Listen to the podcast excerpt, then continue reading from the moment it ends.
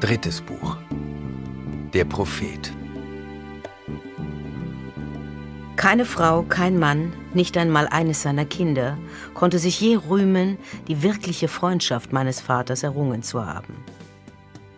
Das einzige Verhältnis, das einer solchen Beziehung am nächsten kam, hatte der Padischer Imperator zu Graf Hasimir Fenring, einem Spielkameraden aus Kindheitstagen. Zunächst sollte man den Grund für diese Beziehung aus der Sicht meines Vaters sehen. Graf Fenring gelang es, das Misstrauen des Landrats nach der Arrakis-Affäre dadurch zu zerstreuen, indem er Unmengen von Gewürz verteilte. Wie meine Mutter berichtete, war dies jedoch nicht alles. Eine Reihe weiblicher Sklaven wechselte zusätzlich den Besitzer und eine Anzahl von Personen erhielt fürstliche Würden. Das Ganze ging Hand in Hand mit einer wahren, allgemeinen Beförderungswelle. Was Fenring jedoch in ein negatives Licht rückte, war seine Weigerung, einen bestimmten Menschen zu töten, obwohl das nicht außerhalb seiner Fähigkeiten lag und mein Vater zudem darauf bestanden hatte. Darüber werde ich im weiteren Verlauf berichten. Aus Graf Fenring ein Profil von Prinzessin Irolan. Baron Wladimir Harkonnen hetzte von seinen Privaträumen durch einen Korridor vorbei an hohen Fenstern, durch die die Sonnenstrahlen des Spätnachmittags fielen. Die Suspensoren, die unter seinem Umhang verborgen waren, hinderten ihn nicht im geringsten daran, weit ausholende Sprünge zu machen.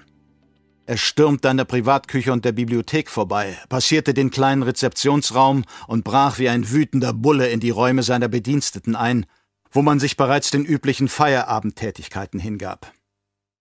Der Gardehauptmann Jakin Nefut saß auf einem Divan am anderen Ende des Raumes, machte ein geistesabwesendes Gesicht und lauschte den Klängen der Semuta-Musik, die aus den Lautsprechern dröhnte. Einige Leute saßen in seiner Nähe, als spielten sie den Hofstaat eines Adligen. Nefut! brüllte der Baron. Die Männer spritzten auseinander. Nefut stand auf. Seine Züge spiegelten erheblichen Drogengenuss wider aber dennoch überschattete die Blässe der Angst ihn auf der Stelle. Die Semuta-Musik seiner Nähe, als spielten sie den Hofstaat eines Adligen. Nefut! brüllte der Baron. Die Männer spritzten auseinander. Nefut stand auf.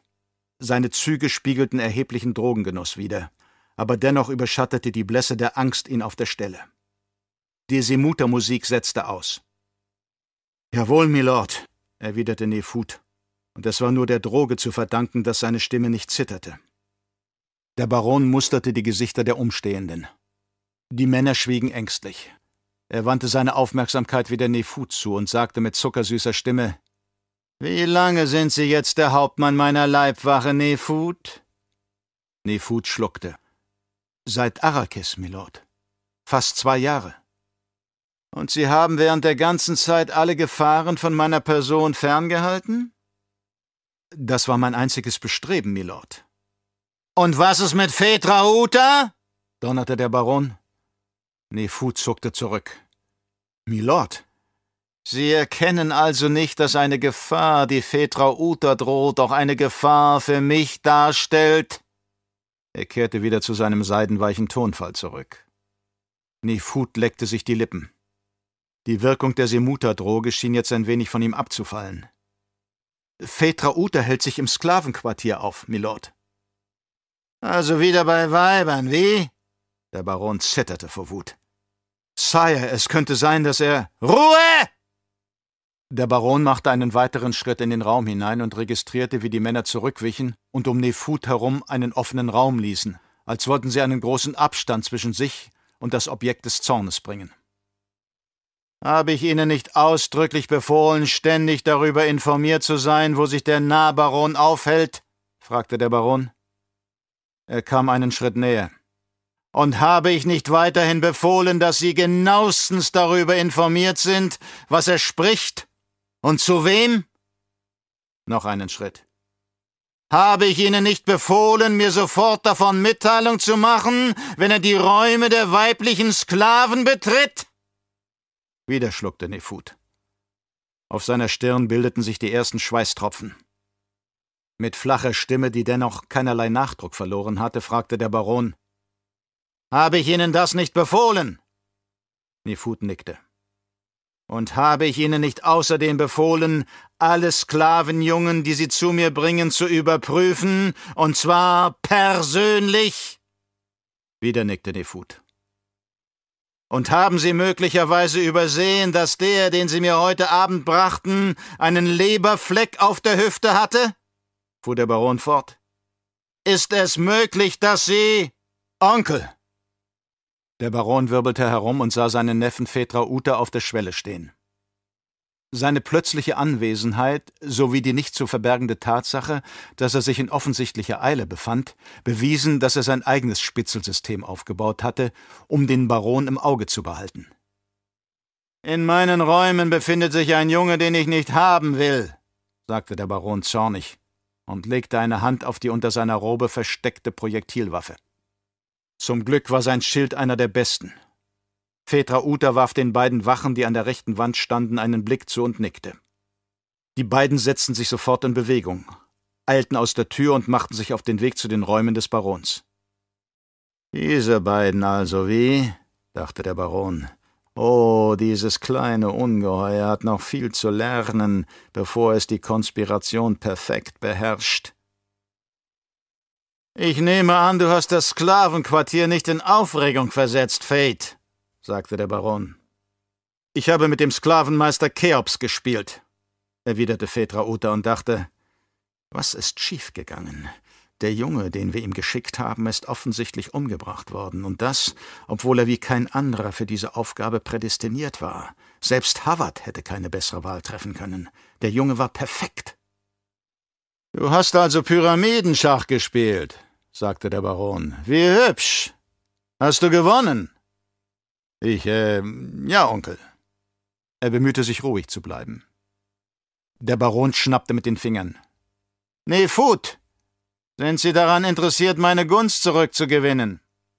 Sire, stammelte Nefut, was habe ich getan? Das ist jetzt unwichtig, entgegnete der Baron. Fate hat den Sklavenmeister beim Cheops-Spiel geschlagen. Haben Sie das mitbekommen? Jawohl, Sire. Ich wünsche, dass Sie sich drei Männer nehmen und mit ihnen zum Sklavenmeister gehen. Sie stecken ihn in die Garotte und bringen mir seine Leiche, damit ich sehen kann, ob Sie es auch richtig gemacht haben.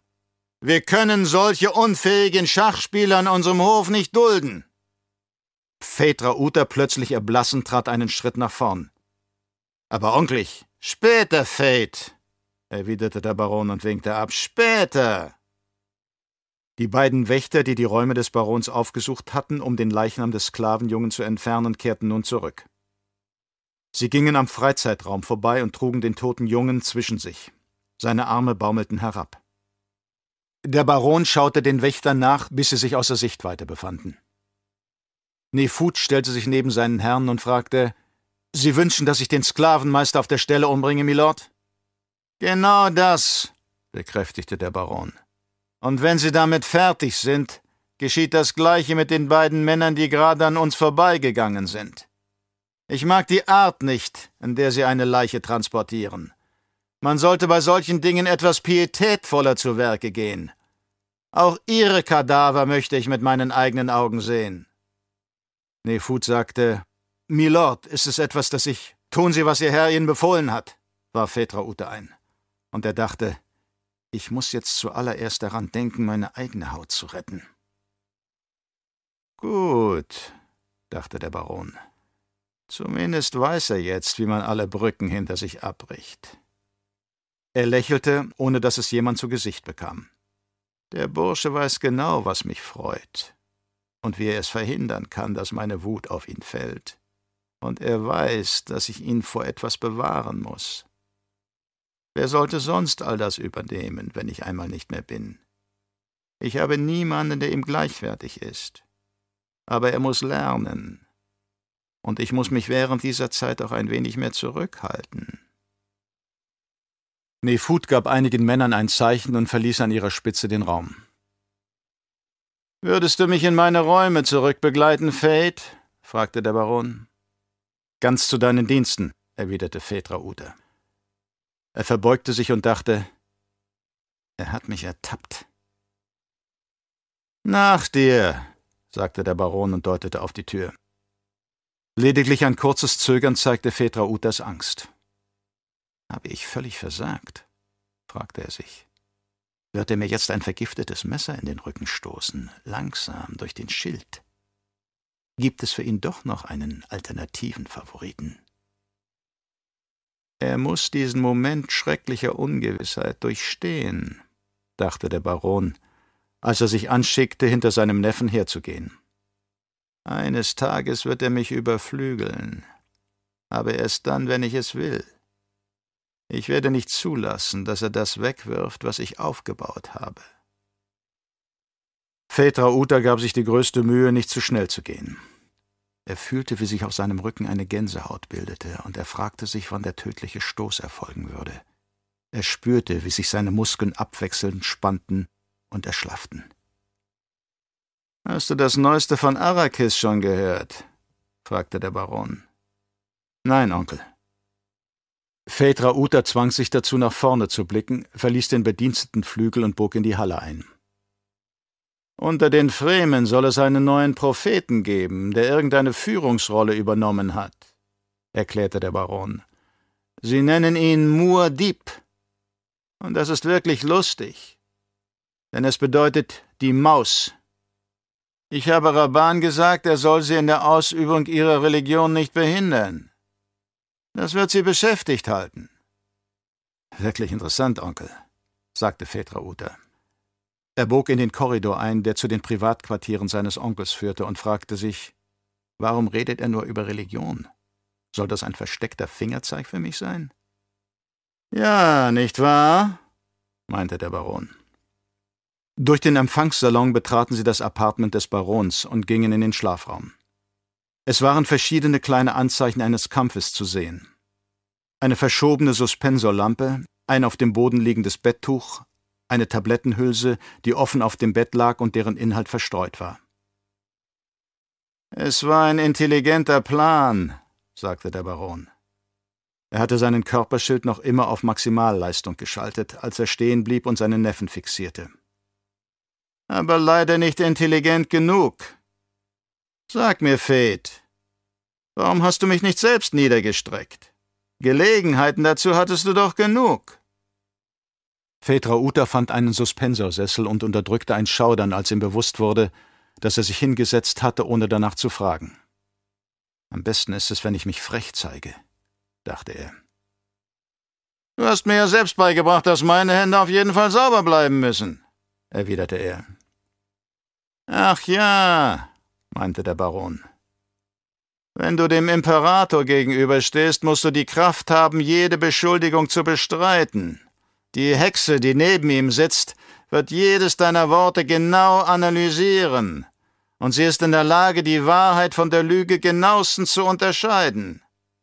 Tatsächlich, ich war es selbst, der dir das beigebracht hat.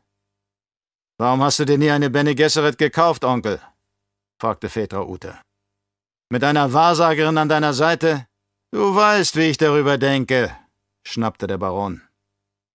Petra Uta musterte ihn und sagte, und dennoch, eine wäre vielleicht, ich traue Ihnen nicht, schnaufte der Baron. Und hör jetzt damit auf, das Thema zu wechseln. Sanft erwiderte Petra Uta, ganz wie du wünschst, Onkel. Ich erinnere mich an einen Tag, fuhr der Baron fort, als es so aussah, als beabsichtigte jemand, dich durch einen Sklaven umbringen zu lassen. In der Arena. Es ist mehrere Jahre her. Ist es wirklich so gewesen damals? Es ist wirklich ziemlich lange her, Onkel. Nach allem, was in der Zwischenzeit. Keine Ausreden, wenn ich bitten darf. Die Schärfe, mit der er diese Worte hervorstieß, zeigte deutlich, wie verärgert er war. Petra Uta schaute ihn an und dachte, er weiß es, sonst würde er nicht danach fragen. Es war eine Täuschung, Onkel, ich arrangierte die Sache, um deinen Sklavenmeister zu diskreditieren. Wirklich clever, meinte der Baron.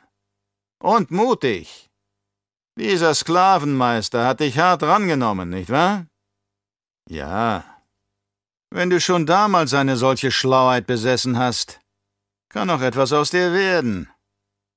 Der Baron bewegte abwägend den Kopf.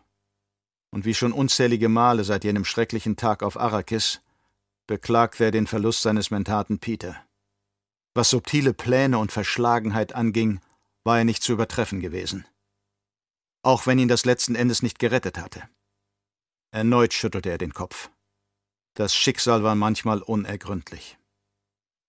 Phaedra Uta ließ seinen Blick durch den Schlafraum schweifen, studierte die Zeichen des Kampfes und fragte sich, wie es seinem Onkel gelungen war, den Sklaven, den sie so sorgfältig vorbereitet hatten, zu überwinden. Wie ich ihn besiegte? fragte der Baron. Ah, Fate. Lass mir noch das Geheimnis einiger Waffen, die mich auf meine alten Tage beschützen. Wir sollten die Zeit besser dazu nutzen, eine Übereinkunft zu treffen. Petra Uta starrte ihn an. Eine Übereinkunft. Er will mich also auch weiterhin als seinen Erben ansehen. Eine Übereinkunft schloss man nur unter Gleichberechtigten ab. Oder beinahe Gleichberechtigten. Was für eine Übereinkunft, Onkel. Und er fühlte sich stolz, dass seine Stimme bei diesen Worten kühl und gelassen geblieben war und nichts von der Ehre verbarg, der er sich ausgesetzt fühlte. Der Baron nickte. Auch er spürte, dass sein Neffe sich unter Kontrolle hatte. Du bist aus gutem Material, Fate. Ich habe keine Lust, das sinnlos zu vergeuden. Du weigerst dich anzuerkennen, dass ich viel von dir halte. Du bist starrsinnig. Du siehst nicht ein, dass mir nichts mehr am Herzen liegt als deine Zukunft. Dies, er deutete mit der Hand auf die Spuren des Kampfes, war närrisch. Und ich denke nicht daran, eine Narrheit zu belohnen. Komm zur Sache, du alter Narr, dachte Phaedra Uta. Du hältst mich für einen alten Narren, fuhr der Baron fort. Und davon kann ich dir nur abraten. Du sagtest etwas von einer Übereinkunft. Ah, diese jugendliche Ungeduld, stöhnte der Baron. Nun kommen wir zum Grundsätzlichen. Du wirst in Zukunft auf diese närrischen Anschläge auf mein Leben verzichten. Ich werde, wenn die Zeit für dich gekommen ist, meinen Platz räumen. Ich werde mich dann in eine beratende Funktion zurückziehen und dir die Schalthebel der Macht überlassen. Du willst dich zurückziehen, Onkel? Du hältst mich immer noch für einen Narren, fügte der Baron hinzu. Und dies bestärkt dich noch darin, wie? Du glaubst, der alte Narr bittet dich um sein Leben. Sei vorsichtig, Fate. Immerhin hat dieser alte Narr sehr deutlich die präparierte Nadel gesehen, die in dem Körper des Sklaven steckte. Du hast damit gerechnet, dass ich ihn umarmen würde, wie? Dann, unter dem kleinsten Druck, hätte es Klick gemacht.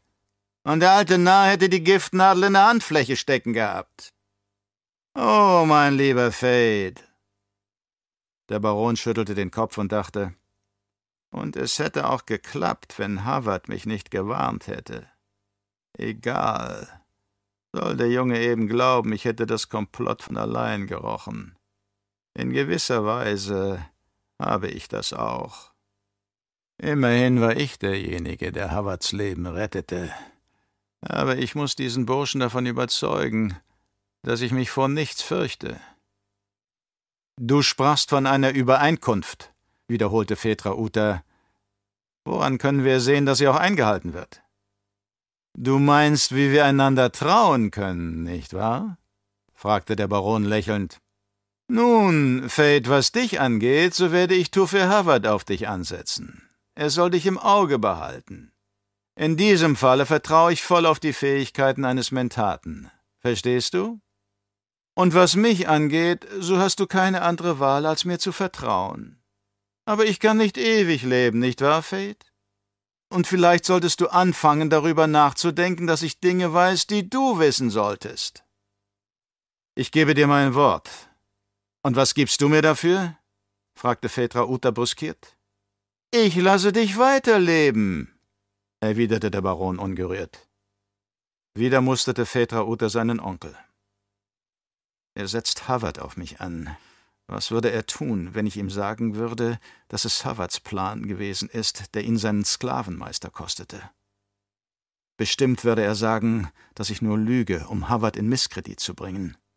Nein, der gute Tufi ist ein Mentat und muss diesen Augenblick vorausberechnet haben. Nun, was sagst du dazu? fragte der Baron. Was soll ich dazu sagen? Natürlich bin ich damit einverstanden. Und Fetra Uta dachte, Howard, er spielt beide Enden gegen die Mitte aus. Ist das nicht so? Hat er sich auf die Seite meines Onkels geschlagen, weil ich ihn bei der Sache mit dem Jungen nicht um Rat gebeten habe? Du hast gar nichts über meine Absicht gesagt, dass ich Harvard einsetzen will, um auf dich aufzupassen, sagte der Baron. Phaetra Uta verbarg seinen Ärger, indem er die Nasenflügel aufblies. Der Name Harvard war für die Familie Harkonnen lange Jahre ein Gefahrensignal gewesen, und jetzt schien es, als hätte sich nichts geändert. Der Mann war immer noch eine Bedrohung. Harvard ist ein gefährliches Spielzeug, erwiderte er. Ein Spielzeug? Stell dich doch nicht dumm. Ich weiß genau, was ich an ihm habe, und ich weiß auch, wie ich ihn unter meiner Kontrolle halte. Harvard verfügt über tiefe Gefühle, Fate. Wirklich gefährlich ist nur der Mann, der über keine Gefühle verfügt. Aber tiefe Emotionen, ah, die kann man für seine Zwecke ausgezeichnet zurechtbiegen. Onkel, ich verstehe dich nicht. Das ist offensichtlich genug. Nur das Flackern eines Augenlides deutete an, dass der Baron seinen Neffen empfindlich getroffen hatte. Und auch Harvard verstehst du nicht, fügte der Baron hinzu. Genauso wenig wie du selbst, dachte Phaedra Uta. Wen wollte Harvard für die gegenwärtigen Umstände verantwortlich machen? Mich? Sicher.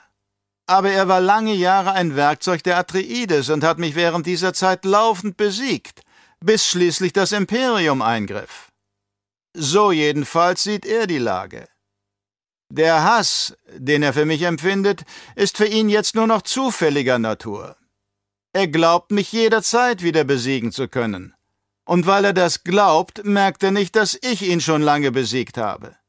Denn ich bin es, der seine Wut auf das richtet, was er zu hassen glaubt. Das Imperium. Auf Phaedra Utas Stirn zeigten sich plötzlich Falten. Er begann zu verstehen gegen den Imperator. Das sollte meinen lieben Neffen auf den Geschmack bringen, dachte der Baron. Er muss zu sich selbst sagen Imperator Phaedra Ute Harkonnen. Er soll sich fragen, was ihm das wert ist. Auf jeden Fall das Leben eines alten Onkels, der diesen Traum vielleicht wahr werden lassen kann. Langsam glitt Phaedra Utas Zunge über seine Lippen. Konnte es wirklich wahr sein, was der alte Narde erzählte? Hinter der ganzen Sache schien mehr zu stecken, als er bisher vermutet hatte. Und was hat Havard damit zu tun? fragte er. Er glaubt uns dazu zu benutzen, seine Rache an unserem Imperator zu vollstrecken. Und wenn das erfüllt ist? Er denkt nicht über das nach, was nach der Erfüllung seiner Rache kommen wird. Havard ist ein Mann, dessen Bestimmung darin liegt, anderen zu dienen. Schon allein aus diesem Grund weiß er nichts über sich selbst. Ich habe viel von Harvard gelernt, gab Uta zu und fühlte gleichzeitig den Klang der Wahrheit, der in seinen Worten lag. Aber je mehr ich von ihm lerne, desto mehr komme ich auch zu der Überzeugung, dass wir ihn uns vom Halse schaffen müssen, und zwar sehr bald. Du hältst also nicht viel davon, wenn ich ihn an deine Fersen hefte. Harvard heftet sich an die Fersen von allen. Und vielleicht bringt er dich sogar auf den Thron. Harvard denkt auf verschlungenen Pfaden. Er ist gefährlich und keinesfalls zu unterschätzen.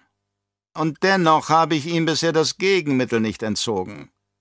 Auch Schwerter können uns gefährlich werden, Fate. Für dieses Schwert haben wir doch eine passende Scheide. Und zwar das Gift in seinem Körper. Wenn wir ihm das Gegenmittel nicht mehr geben, wird der Tod Havards Scheide sein.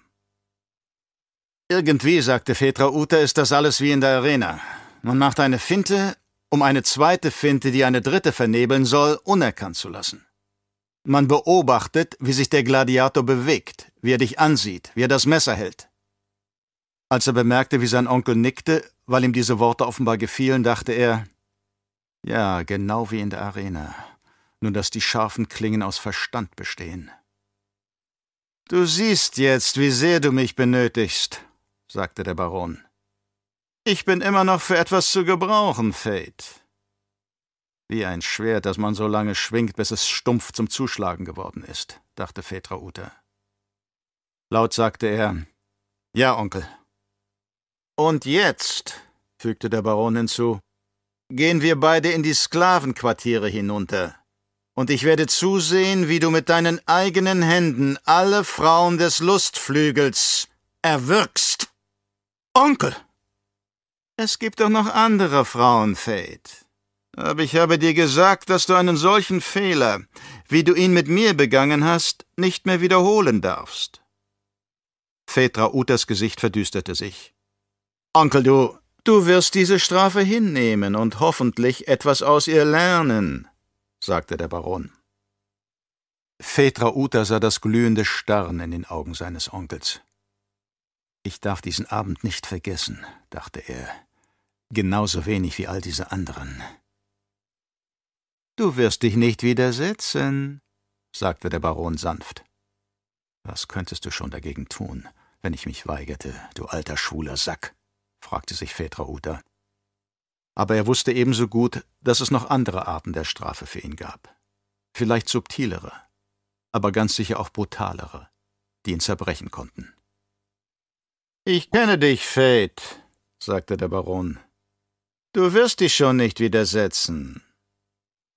In Ordnung, dachte Phaedra Uta. Jetzt brauche ich dich noch. Das weiß ich. Die Übereinkunft ist getroffen.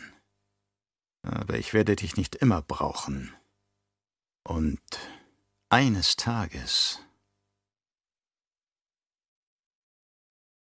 Tief im menschlichen Unterbewusstsein versteckt, existiert ein durchdringendes Bedürfnis, das Universum in logischer Konsequenz in seiner Gänze zu erfassen.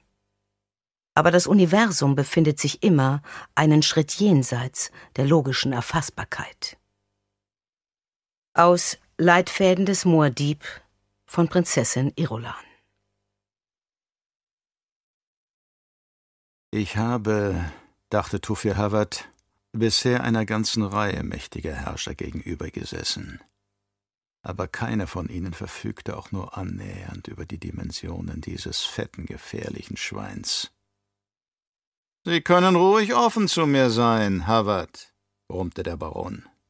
Er lehnte sich in seinen Suspensorsessel zurück und richtete den Blick seiner von Fettwülsten halbgeschlossenen Augen auf Havard. Der alte Mentat schaute auf den Tisch, der ihn von dem Baron Wladimir Harkonnen trennte, und registrierte das reichhaltige Ornament seiner Oberfläche. Auch dies war ein Faktor, der in der Beurteilung des Barons eine Rolle spielte. Genauso wie die roten Wände seines privaten Besprechungszimmers und der matte, etwas herbe Duft, der in der Luft hing und offenbar dazu diente, andere Gerüche zu überdecken. Es ist bestimmt nicht einer einfachen Laune zu verdanken, dass Sie mich baten, Raban diese Warnung zukommen zu lassen, fügte er hinzu. Havads ledriges altes Gesicht blieb völlig ungerührt und zeigte nicht im geringsten an, was er fühlte.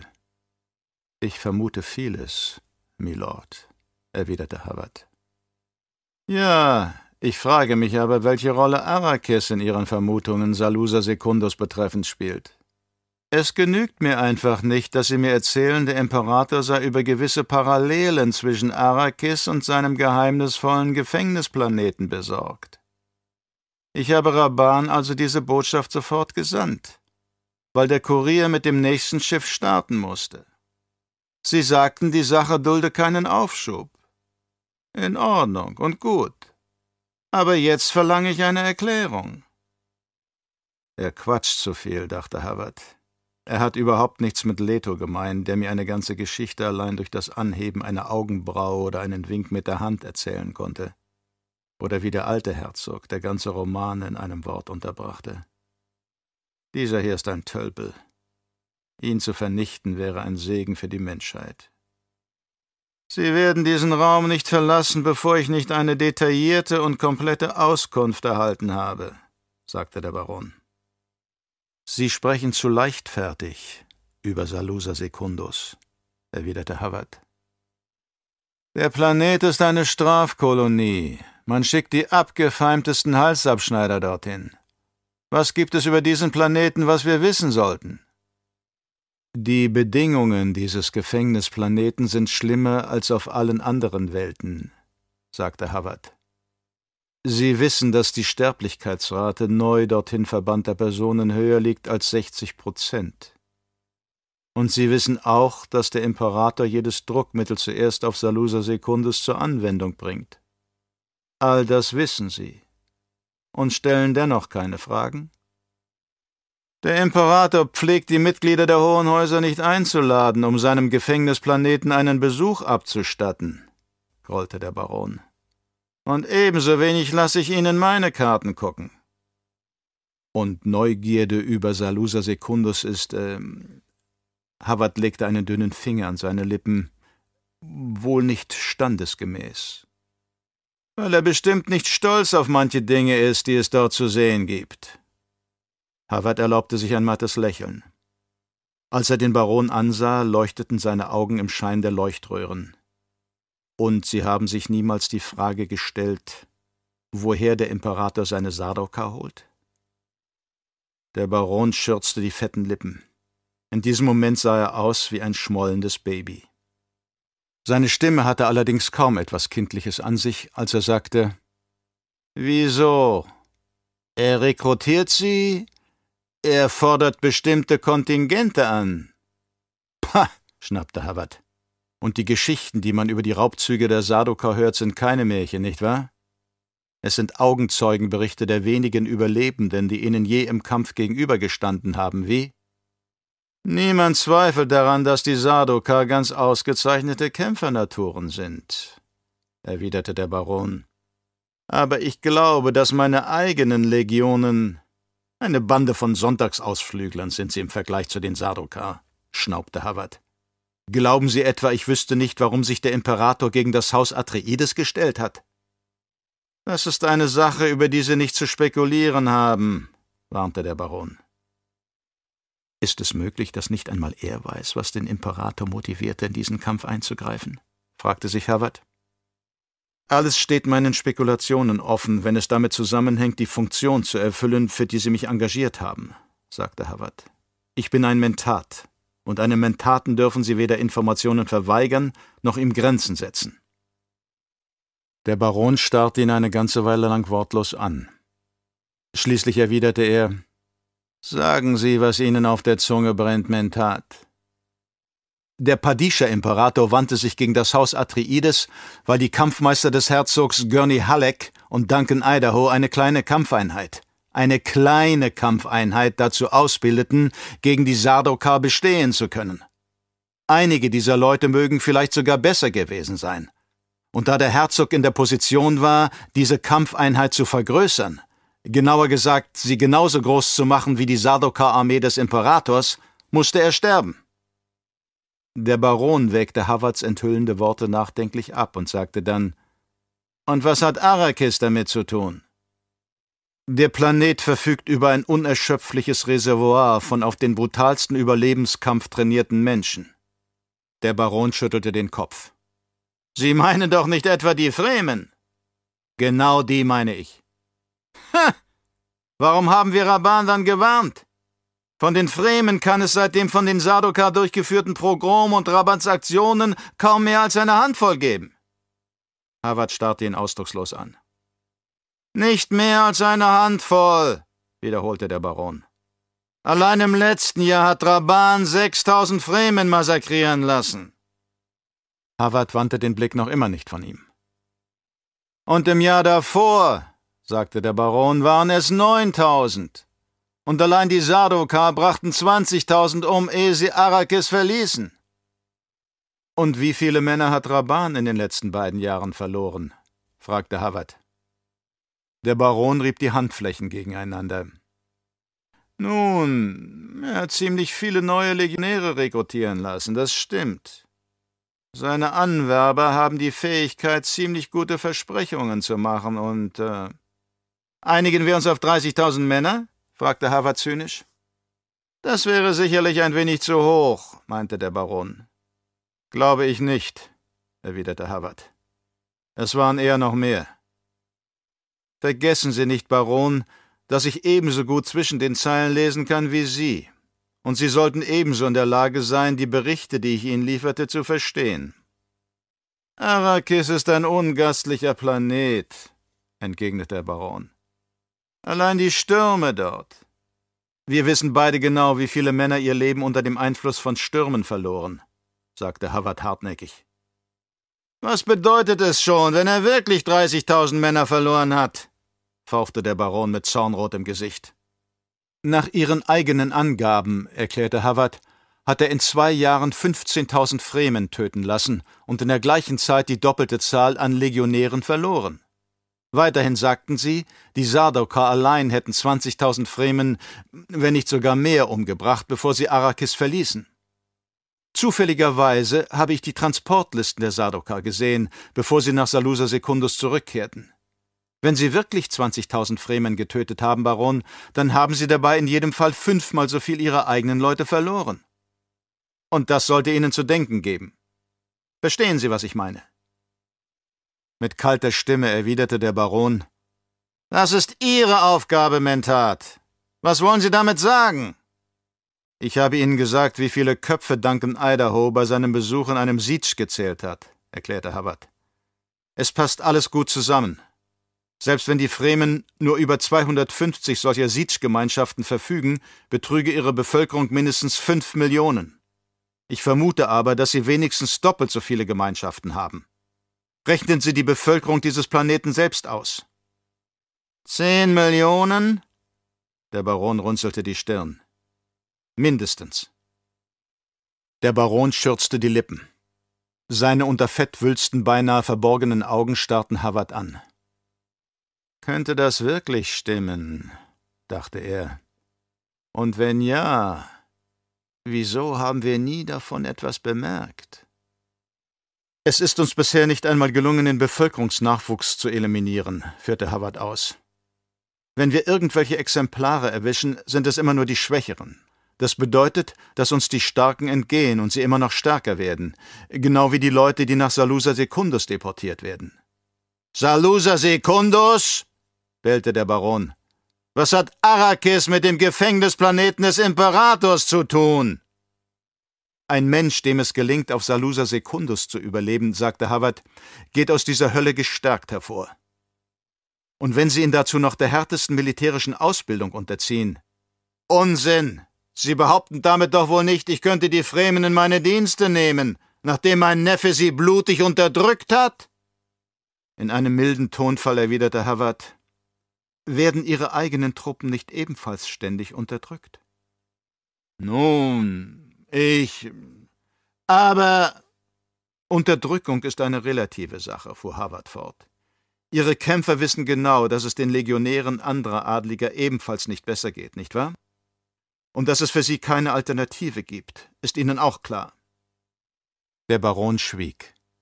Seine Augen wirkten leer. Diese Möglichkeiten. Hatte Raban dem Hause Harkonnen etwa unwissentlich die ultimative Waffe in die Hände gespielt? Plötzlich sagte er Wie könnte man sich der Loyalität solcher Rekrutierten sicher sein? Ich würde aus ihnen kleine Gruppen bilden, die nicht größer sein dürfen als ein Zug, gab Howard zurück. Dann würde ich sie aus ihrer misslichen Lage befreien und Männern unterstellen, die hart sind und etwas Verständnis für die Lage der Gefangenen aufbringen. Männer, die möglicherweise vorher die gleiche Situation zu meistern hatten und ich würde sie mit der Information behämmern, dass ihr Gefängnisplanet in Wirklichkeit ein geheimes Trainingslager für Elitekämpfer ist und man sie dazu auserwählt hat, dieser Elite anzugehören. Auch würde ich ihnen zeigen, was einen Angehörigen dieser Truppen in der Zukunft erwartet. Ein Leben im Wohlstand, schöne Frauen, luxuriöse Unterkünfte, alles, was das Herz begehrt. Der Baron nickte zögernd. Und genauso leben die Sardoker auch. Nach einer Weile werden die Rekrutierten zu glauben beginnen, dass Salusa Secundus heilig ist, weil er sie hervorgerufen hat. Die Elite. Und verstärkt wird das dadurch, dass sich noch der gemeinste Sardoka bewusst ist, ein Leben zu leben, wie es sonst nur einem Angehörigen eines hohen Hauses zusteht. Es ist unglaublich, stieß der Baron hervor. Sie fangen also an, mein Misstrauen zu teilen? fragte Havard. Aber womit hat das alles angefangen? fragte der Baron. Ah ja, von welchem Planeten stammt eigentlich das Haus Corino? Gab es schon Menschen auf Salusa Secundus, bevor der Imperator das erste Häftlingskontingent dort absetzen ließ? Selbst Herzog Leto, der mit ihm verwandt war, konnte darüber nie etwas herausbekommen. Man stellt solche Fragen einfach nicht. Die Augen des Barons glitzerten nachdenklich. Ja, es handelt sich wirklich um ein sorgfältig gehütetes Geheimnis. Sie haben alle Mittel eingesetzt, um. Aber was gibt es dort zu verbergen? fragte Havard. Dass der Padischer Imperator über einen Gefängnisplaneten verfügt? Das weiß jeder. Dass er. Graf Fenring! stieß der Baron plötzlich hervor. Havard brach ab und blickte den Baron mit gerunzelter Stirn an. Was ist mit Graf Fenring? Vor einigen Jahren, an einem Geburtstag meines Neffen, erwiderte der Baron, kam dieser imperiale Hampelmann als offizieller Besucher zu den Feiern und um ein Geschäft zwischen dem Imperator und mir abzuschließen. Tatsächlich. Ich, ähm, während einer unserer Konversationen sagte ich etwas darüber, dass ich vorhätte, so etwas wie einen Gefängnisplaneten aus Arrakis zu machen. Fenring. Was genau haben Sie gesagt? fragte Havard. Genau? Nun, das ist schon eine Weile her und, äh, Milord, wenn Sie Wert darauf legen, dass ich Ihnen in bester Weise diene, müssen Sie auch alles tun, um mir die bestmögliche Information zuzuleiten. Wurde diese Konversation nicht aufgezeichnet? Das Gesicht des Barons verdunkelte sich vor Zorn. Sie sind genauso schlimm wie Peter. Ich mag es nicht in dieser Form. Peter ist aus Ihrem Leben verschwunden, Milord, sagte Havard trocken. Aber wenn wir schon einmal über ihn sprechen, Woran ist er eigentlich gestorben? Er lernte mich zu gut kennen und stellte deswegen zu viele herausfordernde Fragen, knirschte der Baron. Sie haben mir versichert, es nicht zu mögen, wenn man nützliche Menschen sinnlos vergeudet, sagte Havard. Vergeuden Sie also auch nicht meine Kräfte. Kehren wir zu unserem Thema zurück. Wir sprachen gerade darüber, was Sie mit Graf Fenring diskutierten. Langsam entspannte sich der Baron wieder. Wenn der richtige Zeitpunkt kommt, dachte er, werde ich mich daran erinnern, wie er mit mir umgesprungen ist. Oh ja, daran werde ich mich erinnern. Einen Moment, sagte er und versuchte sich daran zu erinnern, wie er mit Fenring in der großen Halle gestanden hatte. Er stellte sich den abgeschirmten Schaltkegel vor, in dem er gestanden hatte, und es half. Ich sagte so etwas wie Der Imperator weiß, dass es unerlässlich ist, dass bei gewissen Arbeiten eine bestimmte Reihe von Leuten das Leben verliert. Ich wollte damit etwas über unsere Verluste an Arbeitskräften erklären. Dann sagte ich etwas über einen anderen Weg, das Arrakis-Problem zu lösen und deutete an, dass es der imperiale Gefängnisplanet gewesen sei, der mich dazu inspiriert hätte. Hexenblut, fluchte Havard. Und was hat Fenring darauf geantwortet? Er fing an, mich über Sie auszufragen. Havard setzte sich zurück und schloss nachdenklich die Augen. Also deshalb haben Sie angefangen, Arrakis im Auge zu behalten, sagte er. Nun, Jetzt ist es zu spät. Er öffnete die Augen wieder. Sie müssen jetzt schon ein Heer von Spionen über Arkis verstreut haben. Nach zwei Jahren. Aber meine unschuldige Bemerkung kann doch nicht. In den Augen des Imperators gibt es keine Unschuld. Welche Instruktionen haben Sie Raban erteilt? Hauptsächlich die, dass er Arrakis beibringen soll, uns zu fürchten. Hawat schüttelte den Kopf. Sie haben jetzt zwei Alternativen, Baron. Sie können die Eingeborenen ausrotten oder ich soll das gesamte Arbeiterpotenzial vernichten? Oder würden Sie es bevorzugen, wenn der Imperator und all die hohen Häuser, die er unter seine Knute zwingen kann, sich aufmachen und über Gedi Primus herfallen?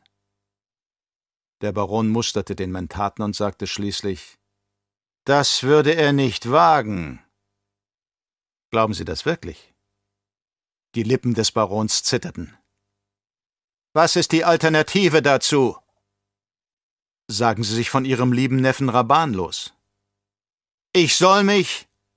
Der Baron brach ab und stierte Havard an. Hören Sie auf, damit ihm Truppen zu senden oder irgendwelchen Nachschub. Hören Sie auf, seine Botschaften zu beantworten und lassen Sie ihm stattdessen mitteilen, dass Sie über sein Vorgehen auf Arrakis entsetzt sind und bei nächster Gelegenheit Gegenmaßnahmen ergreifen werden. Dass die Spitzel des Imperators diese Botschaften in die Hände bekommen, ist von vornherein eine klare Sache. Aber was ist mit dem Gewürz, mit den Abgaben, den verlangen Sie die Ihnen zustehenden Profite, aber gehen Sie dabei vorsichtig zu Werke. Teilen Sie ihm nur mit, wie viel er abzuführen hat. Wir können. Der Baron legte die Hände mit den Handflächen nach oben auf den Tisch, blickte sie an und sagte Aber wie kann ich denn sicher sein, dass dieser gerissene Hund nicht. Immerhin haben wir auch noch unsere Spione auf Arrakis. Sagen Sie Raban, dass er entweder die Gewürzquoten erzielt, die Sie ihm gesetzt haben, oder sich an den Gedanken gewöhnen muss, ersetzt zu werden. Ich kenne meinen Neffen, sagte der Baron. Das würde ihn nur dazu verleiten, die Bevölkerung noch mehr anzutreiben. Natürlich wird er das, sagte Havard. Sie sollen auch gar nicht im Ernst beabsichtigen, ihn daran zu hindern. Alles, auf was Sie zu achten haben, ist, dass Ihre eigenen Hände bei der ganzen Geschichte sauber bleiben. Lassen Sie Raban aus Arrakis ein zweites Salusa Secundus machen. Wir brauchen ihm nicht einmal Häftlinge zu schicken. Die ganze Bevölkerung steht ihm zur Verfügung. Wenn er es darauf anlegt, die angeforderten Quoten zu erreichen, wird ihm nichts anderes übrig bleiben, als die Leute zu unterdrücken. Und der Imperator wird hinter seiner Drangsaliererei kein anderes Motiv erkennen. Folglich wird er sich auch nicht sonderlich um Arrakis kümmern. Und Sie, Baron, werden mit keinem Wort und keiner Bewegung erwähnen, dass es noch einen anderen Grund für Rabans Vorgehensweise gibt. Die Stimme des Barons klang widerwillig bewundernd. Ah, Havard, Sie sind ja ein ganz gerissener Hund. Aber wie bringen wir Arrakis wieder an uns, nachdem Raban diese nützliche Vorarbeit geleistet hat? Nichts einfacher als das, Baron. Wenn Sie die Quoten jedes Jahr ein wenig höher ansetzen, wird es bald zu einer Eskalation kommen. Die Leute werden es nicht mehr schaffen und Sie können Raban absetzen. Wegen Unfähigkeit. Und dann übernehmen Sie den Planeten selbst, um die Lage vordergründig wieder zu normalisieren. Das könnte klappen, erwiderte der Baron. Aber ich fühle, dass ich allmählich zu müde werde, um all das noch auf mich zu nehmen. Ich bin bereits dabei, einen anderen darauf vorzubereiten, das für mich zu tun. Harvard musterte das fette Gesicht seines Gegenübers. Langsam begann der alte Soldatenspitzel zu nicken. Phaedra Uta, meinte er.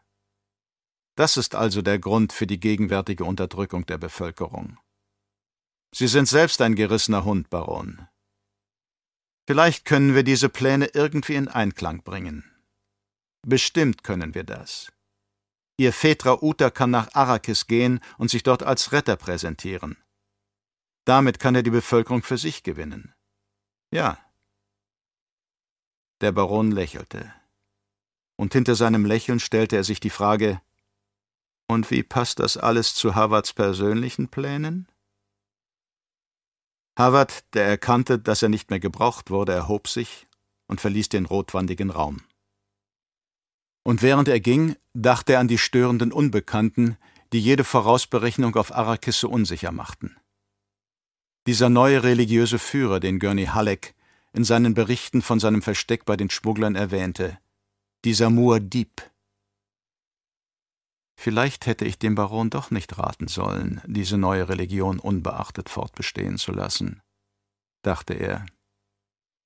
Aber andererseits ist es eine Binsenweisheit, dass gerade Unterdrückungssysteme ständig Sektiererbewegungen ins Leben rufen. Und er dachte an die Berichte, die Halleck ihm über die Kampftaktiken der Fremen übermittelt hatte. Sie erinnerten an Halleck selbst und Idaho Und sogar an ihn, Havard. Ob Idaho überlebt hat? fragte er sich. Eine müßige Frage. Er wagte es noch nicht einmal, sich die Frage zu stellen, ob Paul noch lebte. Ihm war klar, dass der Baron von der Voraussetzung ausging, dass alle Atreides ihr Leben verloren hatten. Und er gab offen zu, dass die Bene Gesserit-Hexe seine Geheimwaffe gewesen war. Und das konnte nur bedeuten, dass es keine Überlebenden der Familie gegeben hatte. Nicht einmal ihr eigener Sohn. Welch einen schrecklichen Hass muss sie auf die Atreides gehabt haben, dass sie zu einer solchen Tat fähig war, dachte er. Er muss genauso stark gewesen sein wie der, den ich für diesen Baron empfinde. Wird mein letzter Schlag ebenso vernichtend wie der ihre sein? In jedem Ding befindet sich ein Muster, das ein Teil unseres Universums widerspiegelt. Es hat Symmetrie, Eleganz und Anmut. Die gleichen Qualitäten, die man auch in dem findet, was wahre Künstler fesselt. Man findet es im Wechsel der Jahreszeiten, in der Art, in der Sand über die Ebene wandert, in den Trauben des Kreosotebuschs oder den Formen seiner Blätter. Wir versuchen dieses Muster auch für unser Leben zu nutzen, indem wir einen bestimmten Rhythmus des Tanzes suchen oder Formen wahren, die uns Bequemlichkeit schenken. Dennoch ist es möglich, auf der Suche nach der höchsten Perfektion auch Gefahren zu sehen. Es ist sicher, dass das ultimate Muster auf sich selbst fixiert ist. Unter dem Einfluss einer solchen Perfektion bewegen sich alle Dinge dem Tode entgegen. Aus Leitfäden des Mohadib von Prinzessin Irulan. Paul Muad'Dib erinnerte sich an eine Mahlzeit, die stark mit Gewürzessenz durchsetzt gewesen war. Er klammerte sich an diese Erinnerung, die ihm die Gewissheit gab, dass alles andere, was er jetzt sah, ein Traum sein musste. Ich bin die Bühne, auf der sich alles abspielt, dachte er. Ich bin ein Opfer unvollständiger Visionen, des rassischen Unterbewusstseins und dessen schrecklichem Ziel. Dennoch konnte er der Furcht, dass etwas dabei war, ihn zu überrennen, nicht entkommen. Er schien seinen festen Stand im Fluss der Zeit verloren zu haben. Vergangenheit, Gegenwart und Zukunft gingen nahtlos ineinander über. Shani hat das Essen für mich zubereitet, dachte er. Und jetzt befand sie sich tief im Süden, in jenem alten Land, in dem die Sonne heiß vom Himmel strahlte, versteckt in einer der neuen Siege-Festungen, zusammen mit ihrem Sohn, Leto dem Zweiten. Oder war das etwas, das erst noch passieren würde? Nein, machte er sich klar. Denn Alia, die Fremde, seine Schwester, war zusammen mit ihrer Mutter und Shani denselben Weg gegangen. Einen zwanzig Klopfer-Trip nach Süden – in der Sänfte der ehrwürdigen Mutter auf dem Rücken eines Wildenbringers. Er schob den Gedanken an einen Ritt auf dem Rücken eines Wurms beiseite und dachte, oder muss auch Alia erst noch geboren werden? Ich war auf einer Razzia, erinnerte sich Paul. Wir wollten das Wasser unserer Toten bei Arakeen zurückgewinnen, und ich fand dabei die Überreste meines Vaters auf einem Scheiterhaufen. Ich habe seinen Schädel auf einem Felsen über dem Harkpass zur letzten Ruhe gebettet. War auch dies ein Erlebnis, das er erst noch haben würde? Meine Wunden sind keine Einbildung, sagte Paul sich, und auch nicht die Narben. Also ist auch der Schrein meines Vaters Wirklichkeit. Immer noch in dieser seltsamen Traumwelt gefangen, erinnerte sich Paul, dass Hara Yamis Frau in seinen Ruheraum eingedrungen war und ihm berichtet hatte, dass sich auf dem davorliegenden Korridor ein Kampf abspielte. Es war in dem Siege gewesen, den sie zwischendurch bewohnt hatten, bevor man die Frauen und Kinder nach Süden schickte. Hara hatte im Eingang zur inneren Kammer gestanden. Wasserringe hatten ihr Haar geteilt. Sie hatte dagestanden, den Vorhang beiseite geschoben und ihm erzählt, dass Chani soeben dabei war, jemanden umzubringen das ist geschehen, dachte Paul. Es war Wirklichkeit und ist auch in der Zukunft nicht zu ändern. Er erinnerte sich, hinausgeeilt zu sein und Shani keuchend neben einem gelbes Licht verbreitenden Leuchtglobus gefunden zu haben. Sie trug ein hellblaues Wickelkleid mit Kapuze. Die Kapuze war zurückgeschoben und ihr Gesicht zeigte einen Ausdruck, den er nicht deuten konnte. Sie war gerade dabei gewesen, das Messer in die Scheide zurückzuschieben, während eine ziemlich eilige Gruppe von Menschen, eine Leiche zwischen sich, den Korridor hinabrannte. Und Paul erinnerte sich, dass er damals zu sich selbst gesagt hatte, Du weißt, was es bedeutet, wenn sie einen Leichnam zwischen sich tragen. Giannis Wasserringe, die im Innern des Siege offen getragen wurden, hatten leicht geklingelt, als sie ihm das Gesicht zuwandte. Gianni, was hat das zu bedeuten? hatte er gefragt. Ich habe einen erledigt, der vorhatte, dich zu einem Zweikampf herauszufordern, Usul. Du hast ihn umgebracht? Ja, aber vielleicht hätte ich ihn für Hara übrig lassen sollen. Und Paul erinnerte sich an die Zustimmung in den Blicken der Umstehenden. Sogar Hara hatte gelacht. Aber er kam her, um mich zu fordern. Du hast mir selbst die Zauberkräfte beigebracht, Usul. Richtig, aber du solltest sie nicht dazu. Ich bin in der Wüste geboren worden, Usul. Ich weiß, wie man ein Kreismesser führt. Er unterdrückte seinen Ärger und versuchte sachlich zu bleiben. All das mag ja stimmen, Chani, aber ich bin nicht mehr das Kind, das im Schein der Leuchtgloben den Siege nach Skorpionen absucht, Usul. Ich spiele jetzt nicht mehr. Paul starrte sie an und registrierte den ungehaltenen Ton ihrer Worte. Er war deiner nicht würdig, Usul, fuhr Chani fort. Leute seines Schlages dürfen deine Meditationen nicht stören.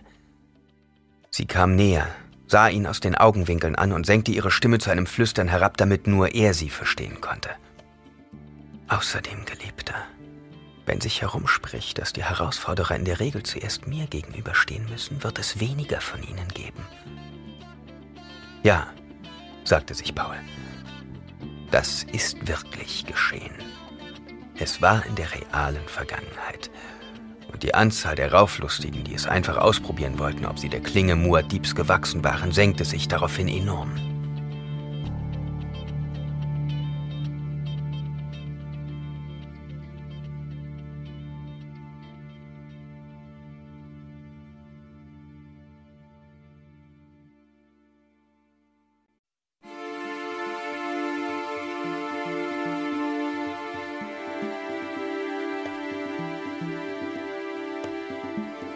Irgendwo außerhalb der Traumwelt, in der er jetzt schwebte, bewegte sich etwas und gab den Schrei eines Nachtvogels von sich. Ich träume, dachte Paul. Und es liegt an der Gewürzmahlzeit. Immer noch war das Gefühl des Alleinseins in ihm. Er fragte sich, ob es möglich war, dass sein Geist jene Ebene erreicht hatte, von der die Fremen glaubten, dass in ihr seine wahre Existenz lag. Im Alam al-Mital, der Welt, in der es keine Grenzen gab. Und er empfand Furcht bei dem Gedanken an einen solchen Ort, weil ein Ort ohne Grenzen auch bedeutete, dass es in ihm keinerlei Bezugspunkte gab. Man konnte sich in einer mythischen Landschaft nicht orientieren und sagen, ich bin ich, weil ich mich hier befinde. Seine Mutter hatte einmal gesagt, das Volk ist sich nicht einig, was es von dir halten soll.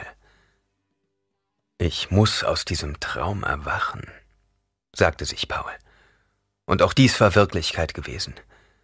Diese Worte aus dem Mund seiner Mutter, der Lady Jessica, die nun die ehrwürdige Mutter der Fremen darstellte. Paul wusste, dass Jessica sich Sorgen über die religiöse Beziehung zwischen ihm und den Fremen machte. Sie konnte sich mit der Tatsache, dass die Leute, egal ob sie in einem Siege oder im Grabenland lebten, von ihrem Sohn als ihm sprachen, nicht abfinden. Immer noch befragte sie alle Stämme, schickte ihre Spione aus, sammelte deren Antworten und versuchte, daraus ihre Erkenntnisse zu ziehen. Sie hatte ihm ein Sprichwort der Bene Gesserit vorgehalten. Wenn Religion und Politik unter der gleichen Fahne segeln, glauben die Menschen schnell, dass sich ihnen nichts mehr entgegenzustellen vermag. Sie ignorieren alle Hindernisse und streben immer schneller und schneller vorwärts, ohne dabei zu bedenken, dass jemand, der nur geradeaus schaut, alle Gefahren nicht sieht, die sich ihm von der Seite nähern. Paul erinnerte sich daran, im Quartier seiner Mutter gesessen zu haben. In der inneren Kammer, deren Wände mit Teppichen behangen waren, deren Oberfläche Szenen aus der fremenitischen Mythologie gezeigt hatten. Er hatte dagesessen und ihr zugehört und gleichzeitig die Art registriert, in der sie ihn beobachtete. Und das tat sie sogar mit gesenktem Blick. Ihr ovales Gesicht hatte einige Falten bekommen, um die Mundwinkel herum. Aber ihr Haar erinnerte noch immer an polierte Bronze. Hinter der tiefblauen Färbung ihrer Augen hatte er noch immer einen grünen Glanz zu erkennen vermocht. Die Religion der Fremen ist einfach und doch praktikabel sagte er. Keine Religion ist simpel, warnte sie ihn. Aber Paul, der die hinter einem dichten Nebel verborgene Zukunft, die auf sie zukam, ahnte, reagierte mit offensichtlichem Ärger. Alles, was er sagen konnte, war Die Religion einigt unsere Kräfte. Das ist unser Mysterium. Du treibst diese Entwicklung bewusst voran, hatte sie ihm entgegengehalten. Du indoktrinierst sie absichtlich so wie du es mir beigebracht hast. Aber sie war an diesem Tag keinen Argumenten zugänglich gewesen, und das lag wohl daran, dass es ausgerechnet der erste Geburtstag seines Sohnes Leto gewesen war. Jessica hatte seine Verbindung mit Shani, diese Kinderhochzeit, wie sie sie zu nennen pflegte, noch immer nicht gebilligt. Aber immerhin hatte Chani einem Atreides das Leben geschenkt, was es ihr unmöglich machte, sie vollständig abzulehnen. Schließlich hatte sie festgestellt, du hältst mich für eine unnatürliche Mutter. Unsinn. Ich sehe es daran, wie du mich beobachtest, wenn ich mit deiner Schwester zusammen bin. Du verstehst auch sie nicht. Ich weiß, weshalb Alia anders ist, sagte Paul. Sie war noch nicht geboren, sondern ein Teil von dir, als du das Wasser des Lebens trankst. Sie. Du weißt überhaupt nichts. Und Paul unfähig, seine Gedanken in dieser Beziehung auszudrücken, konnte nur erwidern Ich halte dich keinesfalls für unnatürlich. Jessica, die seine Verzweiflung erkannte, sagte plötzlich Da ist eine Sache, mein Sohn. Ja? Ich liebe deine Chani. Ich akzeptiere sie. Auch das war geschehen, wurde Paul jetzt klar. Es konnte keine der Visionen sein, von denen er nicht wusste, ob sie schon passiert waren. Diese Gewissheit gab ihm neuen Halt. Die Realitätseinheiten begannen sich anzusammeln und seine Traumwelt zu durchdringen. Er wusste plötzlich wieder, dass er sich in einem Hierek, einem Wüstenlager befand. Shani hatte ihr Zelt auf Mehlsand gestellt, damit sie eine weiche Unterlage hatten. Und das konnte nur bedeuten, dass sie in der Nähe war. Chani, seine Seele. Chani, seine Sihaya, die so süß war wie der Wüstenfrühling. Chani aus den südlichen Palmengärten. Und er erinnerte sich daran, dass sie in der Zeit der Schlafperiode ein Lied für ihn gesungen hatte. O meine Seele, du hast keinen Sinn für das Paradies dieser Nacht. Du wirst weiterziehen, gehorchend meiner Liebe. Und sie hatte das Lied gesungen, das die Liebenden sangen im Sand, und der Rhythmus war ihm erschienen wie das Gefühl der Dünen unter seinen Füßen, wenn er über sie schritt. Erzähle mir von deinen Augen, und ich erzähle dir von deinem Herz. Erzähle mir von deinen Füßen, und ich erzähle dir von deinen Händen. Erzähle mir von deinem Schlaf, und ich erzähle dir von deinem Erwachen. Erzähle mir von deiner Sehnsucht, und ich erzähle dir von deinen Bedürfnissen. Er hatte in einem der Nebenzelte jemanden ein Balisett anschlagen gehört, und sofort waren seine Gedanken zu Gurney Halleck zurückgekehrt. Der bekannte Klang des Instruments hatte ihn an ein Zusammentreffen mit Gurney erinnert, währenddem er sich selbst verborgen halten musste. Gurney war jetzt das Mitglied einer Schmugglerbande, und Paul durfte sich ihm deswegen nicht zeigen, weil es zu verhindern galt, dass der Mann ihm unwissentlich jene Leute auf die Spur hetzte, die schon seinen Vater auf dem Gewissen hatten. Aber der völlig andere Stil des Balisette-Spielers brachte Paul schnell wieder in die Realität zurück. Es war nicht Gurney, der dort in die Seiten griff, sondern Chet, der Führer der Fedaikin, jenes Todeskommandos, das seine Leibwache bildete. Wir sind in der Wüste, erinnerte sich Paul. In der Zentralerg, weit entfernt von den Patrouillen der Hakonnen. Ich bin hier, um einem Bringer aufzulauern, ihn zu besteigen und damit zu dokumentieren, dass ich ein vollwertiger Fremen bin. Er fühlte jetzt die Maulerpistole, die an seinem Gürtel hing, und das Kreismesser und die Stille, die ihn umgab. Es war ein typischer Vormorgen in der Wüste. Die Nachtvögel hatten sich zwar schon zurückgezogen, aber die Kreaturen des Tages waren noch nicht hervorgekrochen, um mit ihren Geräuschen die Ankunft ihres ewigen Feindes, der Sonne, anzukündigen. Du musst bei Tageslicht durch die Wüste gehen und dem Schei Hulut zeigen, dass du keine Angst hast, hatte Stilgar ihm erklärt. Deswegen werden wir unsere gewohnte Zeiteinteilung ändern und in der Nacht schlafen. Schweigend setzte Paul sich auf und spürte, dass der Destillanzug lose an seinem Körper hing. Er befand sich dicht an der Wand des Zeltes. Obwohl er sich leise bewegte, nahm Chani ihn wahr. Von der Spitze des Zeltes, wo sie nur als sanfter Schatten sichtbar wurde, sagte sie, es herrschen noch keine normalen Lichtverhältnisse, Geliebter. Siaya, erwiderte Paul lächelnd. Du nennst mich den Wüstenfrühling, sagte Chani. Aber am heutigen Tag bin ich deine Wächterin. Ich bin die Sayadina, die darauf achtet, dass die Regeln befolgt werden. Paul begann seinen Destillanzug zu justieren. Du hast mir einst die Worte des Kitab Alibar gesagt, bemerkte er. Und zwar, die Frau ist dein Acker, gehe hin und befruchte ihn. Ich bin die Mutter deines Erstgeborenen, bestätigte sie. Er sah, wie sie ihn im Grau des Morgens beobachtete, seine Bewegungen registrierte und ihren eigenen Destillanzug darauf einstellte, bald selbst in ihm hinauszugehen. Du solltest dir alle Ruhe gönnen, die du bekommen kannst, sagte sie. Paul erkannte die Liebe zu ihm, die aus diesen Worten sprach, und erwiderte sanft Die Sayadina der Wache darf den Kandidaten weder mit guten Ratschlägen versorgen, noch ihn vor etwas warnen. Sie schlüpfte an seine Seite und berührte mit der Hand seine Wange. Heute bin ich beides, Frau und Wächterin zugleich. Du hättest diese Pflicht jemand anderem überlassen sollen, meinte Paul. Das würde die Wartezeit noch unerträglicher machen, gab sie zurück. So bin ich wenigstens an deiner Seite. Bevor er seinen Gesichtsschleier zurechtlegte, küsste Paul ihre Hand. Dann wandte er sich um und brach das Zeltsiegel. Die Luft drang zu ihnen herein. Sie enthielt jene gewisse Art der Kälte, die darauf hindeutete, dass sich in den Tausammlern einiges an Feuchtigkeit gefangen haben musste. Mit ihr kam der Geruch der Vorgewürzmasse, die sie im Nordosten entdeckt hatten und die darauf schließen ließ, dass sich ein Bringer in der Nähe aufhielt.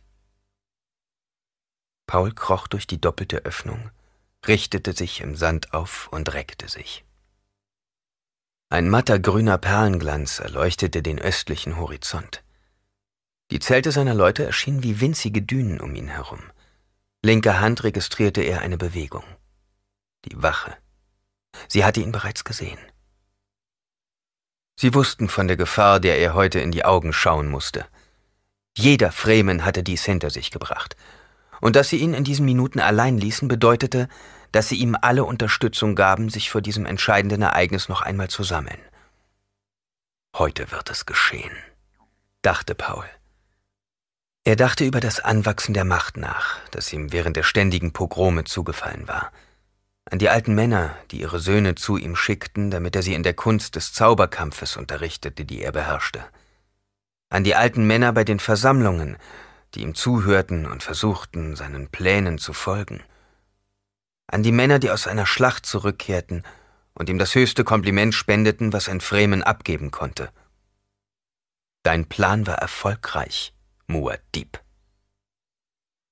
Und dennoch war ihm selbst der kleinste und gemeinste Fremen in einer Beziehung weit voraus. Paul wusste, dass sein Führungsanspruch unter dieser allgemein bekannten Tatsache litt. Er hatte noch keinen Bringer geritten. Oh, natürlich hatte er schon zusammen mit anderen auf dem Rücken eines Sandwurms gestanden, auf kurzen Reisen oder vereinzelten Überfällen, aber er hatte noch keine eigene Reise gemacht. Und solange er das nicht vollbracht hatte, war er von den Fähigkeiten der anderen abhängig. Kein wirklicher Wüstenbewohner konnte das auf sich sitzen lassen. Wenn er diese Prüfung nicht ablegte, blieb ihm sogar das Land im Süden verschlossen. Es sei denn, er legte den Weg dorthin zurück, indem er sich eine Sänfte kommen, wie es die ehrwürdige Mutter tat, oder sich wie ein Kranker oder Verwundeter transportieren ließ. Paul dachte an den Kampf, den er in der Nacht mit seinem Unterbewusstsein geführt hatte. Irgendwie glaubte er darin eine seltsame Parallele zu erkennen. Wenn er den Bringer besiegte, war sein Gesetz erfüllt. Genauso wie er sein eigenes Unterbewusstsein besiegt hatte und in die Wirklichkeit zurückgekehrt war. Und trotzdem lag jenseits beider Fixpunkte ein nebelhaftes Gebiet. Es repräsentierte die große Unruhe, die das ganze Universum in einen Wirbel zog. Die unterschiedlichen Gesichtspunkte, in denen er das Universum begriff, jagten ihm Angst ein. Genauigkeit maß sich mit Ungenauigkeit. Er sah es in situ.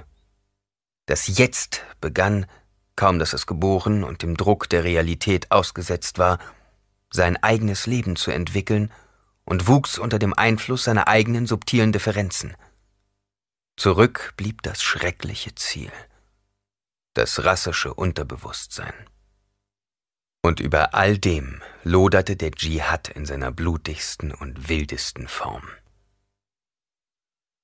Chani verließ das Zelt ebenfalls, reckte sich und sah ihn aus den Augenwinkeln an, wie sie es immer tat, wenn sie herauszufinden versuchte, in welcher geistigen Verfassung Paul sich befand. Erzähl mir noch einmal von den Wassern deines Heimatplaneten, Usul, sagte sie plötzlich. Natürlich wollte sie ihn ablenken. Sie versuchte sein Bewusstsein vor dem großen Test aus seiner inneren Spannung zu befreien. Es wurde jetzt immer heller und Paul bemerkte, dass einige seiner Fedaikin bereits begannen, ihre Zelte abzubrechen. Ich würde lieber etwas über den Siege und unseren Sohn erfahren, erwiderte Paul. Wickelt er meine Mutter schon um den Finger? Nicht nur sie, sondern auch Alia, sagte Chani. Er wächst sehr rasch. Es wird einmal ein großer Mann aus ihm werden. Wie ist es dort unten im Süden? fragte Paul. Wenn du den Bringer reitest, wirst du es selbst sehen. Aber ich möchte das Land vorher durch deine Augen sehen. Es ist unglaublich einsam, sagte Chani. Paul berührte den Nisoni-Schal, der, um ihren Kopf gewickelt, unter der Kapuze hervorragte. Warum willst du mir nichts über den Siege erzählen? Ich habe dir bereits davon erzählt. Der Siege ist ein Ort der Einsamkeit ohne unsere Männer. Er ist ein Arbeitsplatz. Wir gehen in den Fabriken unserer Arbeit nach und in den Töpfereien. Wir haben Waffen zu fertigen, Pfähle zu stecken, damit wir das Wetter voraussagen können, und Gewürz zu sammeln, das wir zur Bestechung brauchen. Wir haben Dünen zu befestigen, damit sie größer werden und verankert werden können. Wir stellen Stoffe und Decken her und trainieren die Kinder, damit der Stamm seine Stärke niemals verliert. Gibt es denn überhaupt nichts, was euch im Siege erfreut? Die Kinder erfreuen uns. Wir gehorchen den Riten. Wir haben genügend Nahrung. Manchmal geht eine von uns nach Norden, um bei ihrem Mann zu sein. Das Leben muss weitergehen. Meine Schwester Alia, wird sie schon von den Leuten akzeptiert? Im anwachsenden Morgenlicht wandte sich Chani ihm zu. Sie maß ihn mit einem durchdringenden Blick. Das ist eine Sache, die wir ein anderes Mal diskutieren sollten, Geliebter. Lass uns jetzt darüber sprechen. Du solltest deine Energie für die Prüfung sparen, erwiderte sie. Paul sah ein, dass er etwas berührt hatte, was er nicht hätte berühren sollen. Aus Chanis Stimme klang der Rückzug. Das Unbekannte, sagte er, bringt seine eigenen Sorgen mit sich. Chani nickte plötzlich und sagte, es gibt hier und da Missverständnisse wegen Alias Andersartigkeit. Die Frauen fürchten sich, weil sie nicht wie ein Kind redet, das sie über Sachen spricht, die normalerweise nur Erwachsene wissen können. Sie verstehen nicht, dass Alia verändert wurde, als sie noch im Mutterleib war. Gibt es Schwierigkeiten? fragte Paul, und er dachte, ich habe Visionen gehabt, die davon kündeten, dass es Schwierigkeiten mit Alia geben wird. Chani warf einen Blick auf den langsam wachsenden Strahl des Sonnenlichts über dem Horizont. Einige der Frauen schlossen sich zusammen und schickten eine Abordnung zur ehrwürdigen Mutter. Sie verlangten von ihr, den Dämon aus ihrer Tochter zu vertreiben. Sie zitierten dabei aus der Schrift Erlaubt es keiner Hexe, unter uns zu leben. Und was hat meine Mutter darauf erwidert? Sie rezitierte das Gesetz und schickte die Frauen beschämt zurück. Sie sagte, wenn Alia Schwierigkeiten provoziert, ist das die Schuld der Autorität, die nicht vorhergesehen hat, was auf uns zukommt und keine Gegenmaßnahmen ergriff. Und sie versuchte ihn zu erklären, wie die Veränderung Alias im Mutterleib zustande gekommen ist. Aber die Frauen waren wütend, weil sie sie beschämt hatte, und verließen sie unter Unmutsäußerungen. Es wird noch mehr Ärger wegen Alia geben, dachte Paul. Ein Windstoß warf ihm Sandkörner ins Gesicht, die den Duft der Vorgewürzmasse mit sich brachten. El Sayal, der Sandregen, der den Morgen ankündigt, murmelte er. Paul schaute über die im Morgengrauen daliegende Landschaft hinweg. Es war eine Landschaft ohne Gefühle, der Sand eine Form, die sich selbst absorbierte. Ein trockener Blitz leuchtete im Süden auf. Ein Zeichen, dass sich dort ein statischer Sturm entwickelte. Der Donner kam erst viel, viel später. Die Stimme, die dem Land seine Schönheit verleiht, sagte Chani. Immer mehr seiner Leute kamen jetzt aus den Zelten. Die Wachen, die weiter draußen ihre Posten bezogen hatten, kehrten zurück ins Lager. Alles um sie herum bewegte sich mit einer Geschäftigkeit, die nach uralten Regeln vorging und keinerlei Anweisungen erforderte. Gib so wenig Befehle wie nur möglich, hatte sein Vater ihm einst erzählt. Es war lange her. Wenn du einmal damit anfängst, Befehle zu erteilen, wirst du sie immer wieder geben müssen. Die Fremen kannten diese Regel rein instinktiv. Der Wassermeister der Truppe stimmte sein Morgenlied an und fügte diesmal den rituellen Ruf hinzu, der einen zukünftigen Sandreiter ankündigte. Die Welt ist ein Körper, sang der Mann und seine Stimme wehte klagend über die Dünen. Wer kann die Todesengel zur Umkehr bewegen? Was Schaihulut verfügt hat, soll geschehen. Paul hörte ihm zu und stellte fest, dass die gleichen Worte auch den Anfang des Todesliedes seiner Fedaikin bildeten. Worte, die die Todeskommandos rezitierten, ehe sie sich in die Schlacht stürzten – wird man eines Tages an dieser Stelle einen Schrein aufstellen, um anzuzeigen, dass man eine weitere Seele verlor? fragte sich Paul. Werden vorbeiziehende Fremen in der Zukunft an dieser Stelle anhalten, dem Schrein einen weiteren Stein hinzufügen und Muad'Dibs gedenken, der hier starb? Er wusste, dass diese Alternative nicht unmöglich war. Sein Tod war eine der Raumzeitlinien, die er von seiner momentanen Position aus sehen konnte. Und diese zweifelhafte Vision, die nichts Konkretes aussagte, machte ihn krank. Je mehr er sich weigerte, sich dem schrecklichen Ziel hinzugeben, je mehr er gegen die Vision des Dschihads ankämpfte, desto größer wurden die Schwierigkeiten, ein exaktes Abbild der Zukunft vor seinem inneren Auge zu erzeugen.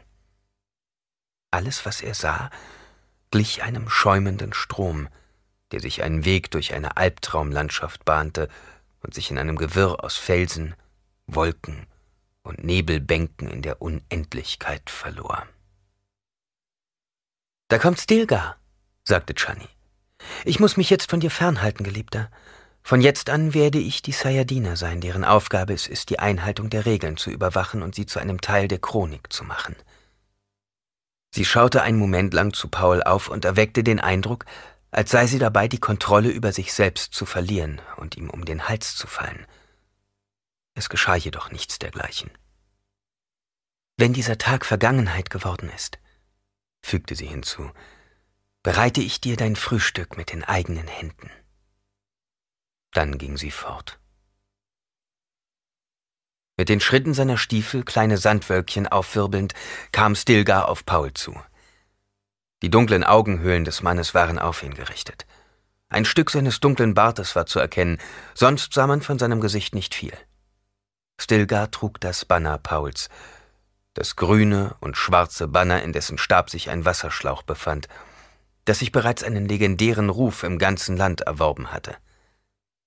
Mit ein wenig Stolz dachte Paul, ich kann nicht einmal die einfachste Sache tun, ohne dass nicht jemand eine Legende daraus macht.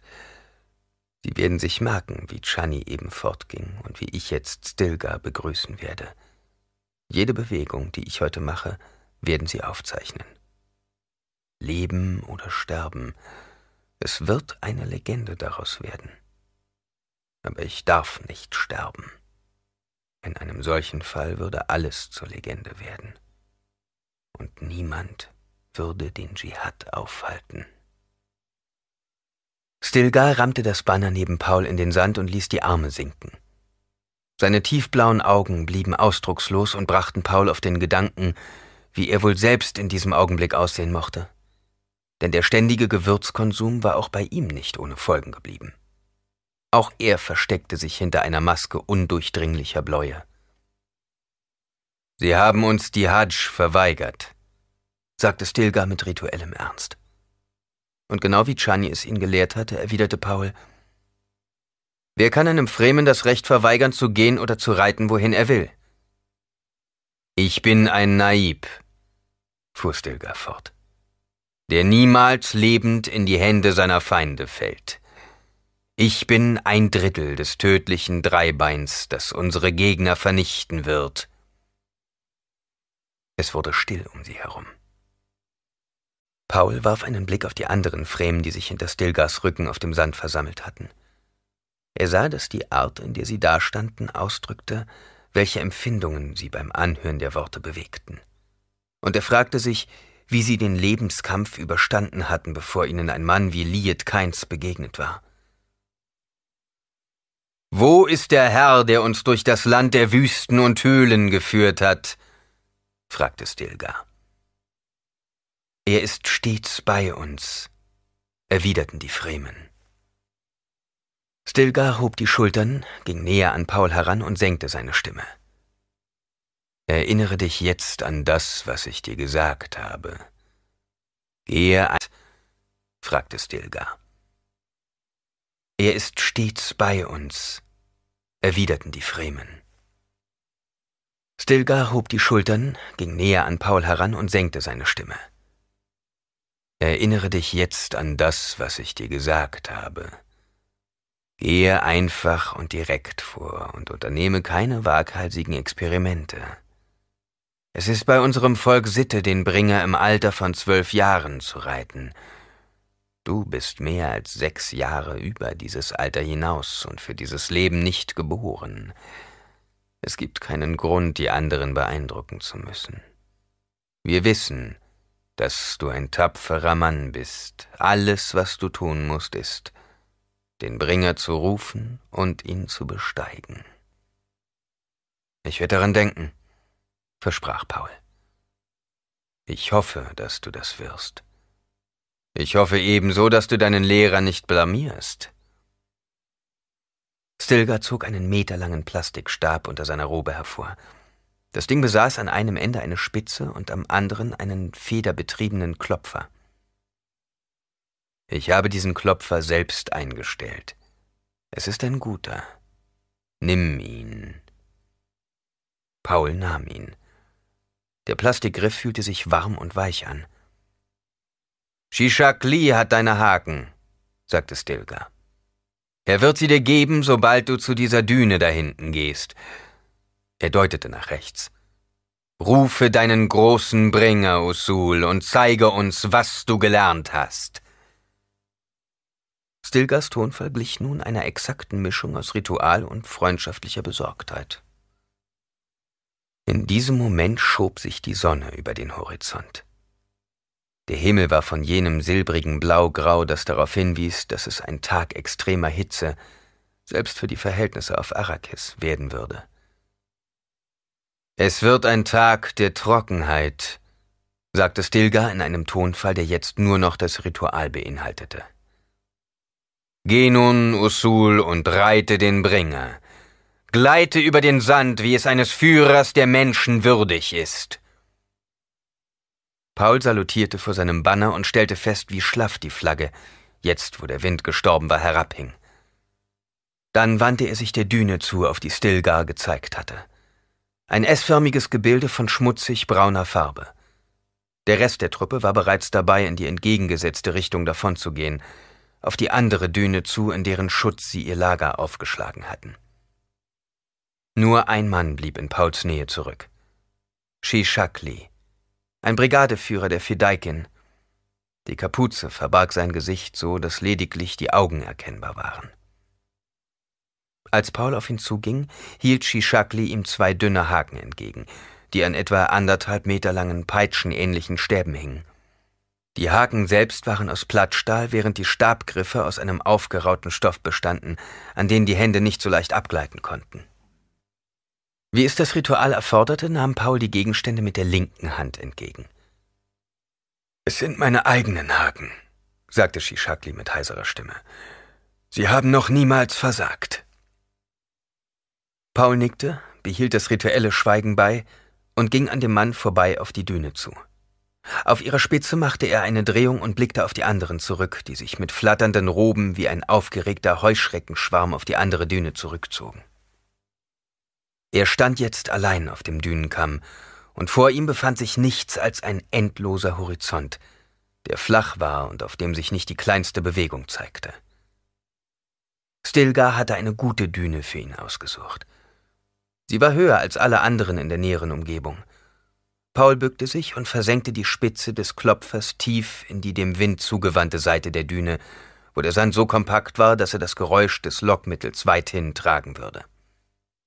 Dann wartete er ab und dachte an die Lektionen Stilgars und der beiden Alternativen, denen er jetzt ins Angesicht sehen musste. Erfolg oder Tod. Sobald er die Sperre ausklinkte, würde der Klopfer zu arbeiten anfangen. Irgendwo dort draußen im Sand würde ein gigantischer Wurm, ein Bringer, die Klopfgeräusche hören und sich ihnen nähern. Mit den peitschenähnlichen Hakenstäben, das war Paul klar, konnte er den geschwungenen und hohen Rücken des Bringers erklimmen. Und solange der Vorderrand eines Ringsegments durch die Haken offen gehalten wurde, so dass die Möglichkeit bestand, dass der Sand in das Körperinnere des Wurms gelangte, würde der Bringer sich nicht wieder eingraben. Er würde, das war vorauszusehen, sich drehen, um die geöffnete Körperseite so weit wie nur möglich von der sandigen Oberfläche des Planeten zu entfernen. Ich bin ein Sandreiter, sagte sich Paul. Er blickte auf die beiden Haken in seiner Linken und dachte darüber nach, dass er sie bloß an irgendeiner Stelle auf dem Rücken des Wurms zu befestigen hatte, um ihn nach Belieben in die Richtung zu lenken, in die er wollte. Er hatte gesehen, wie die anderen es machten, und er hatte den anderen bei einem kurzen Ritt geholfen. Man konnte einen gefangenen Wurm reiten, bis er erschöpft und leblos auf der sandigen Oberfläche der Wüste liegen blieb und es erforderlich wurde, einen anderen herbeizurufen. Und wenn er diesen Test bestanden hatte, wusste Paul, war er qualifiziert genug, auch die 20 Klopfer Reise in den Süden zu machen, um sich dort auszuruhen und neue Kräfte zu sammeln. Im Süden befanden sich die Frauen und Kinder und die Familien, die sich vor den Pogromen hatten in Sicherheit bringen können. Paul hob den Kopf, blickte nach Süden und erinnerte sich daran, dass jeder Bringer, der aus dem Süden kam, eine unbekannte Größe darstellte. Aber er war fest entschlossen, Sieger über die unbekannte Größe zu werden. Am wichtigsten ist es, dass du einen auftauchenden Bringer gut beobachtest, hatte Stilgar ihm dargelegt. Du musst nah genug bei ihm stehen, so dass du, sobald er an dir vorbeizieht, aufspringen kannst, aber dennoch nicht so nah, dass er dich zermalmen kann. Mit einem plötzlichen Entschluss löste Paul die Sperre. Das Gerät begann sofort zu arbeiten und schickte das Geräusch aus, das den Wurm anlocken würde. Tap, tap, tap. Paul reckte sich, suchte den Horizont ab und erinnerte sich an Stilgars Worte. Achte darauf, aus welcher Richtung der Wurm sich nähert. Denke daran, dass er nur selten tief unter der Oberfläche herankommt. Und höre. Meistens hört man ihn schon, bevor man ihn gesehen hat. Und dann drangen die ängstlichen Worte Channys in sein Gedächtnis, die sie ihm in einer Nacht, als ihre Angst um ihn sie überkommen hatte, zuflüsterte. Wenn du dich auf dem Pfad eines Bringers aufhältst, musst du völlig bewegungslos dastehen. Du musst sogar denken wie ein Sandhügel. Verstecke dich hinter deinem Umhang und werde mit jeder Faser deines Körpers zu einer kleinen Düne. Aufmerksam suchte Paul den Horizont ab. Er lauschte und achtete auf die Zeichen, die man ihn zu erkennen gelehrt hatte. Es kam von Südosten. Ein fernes Zischen, als begänne der Sand zu flüstern.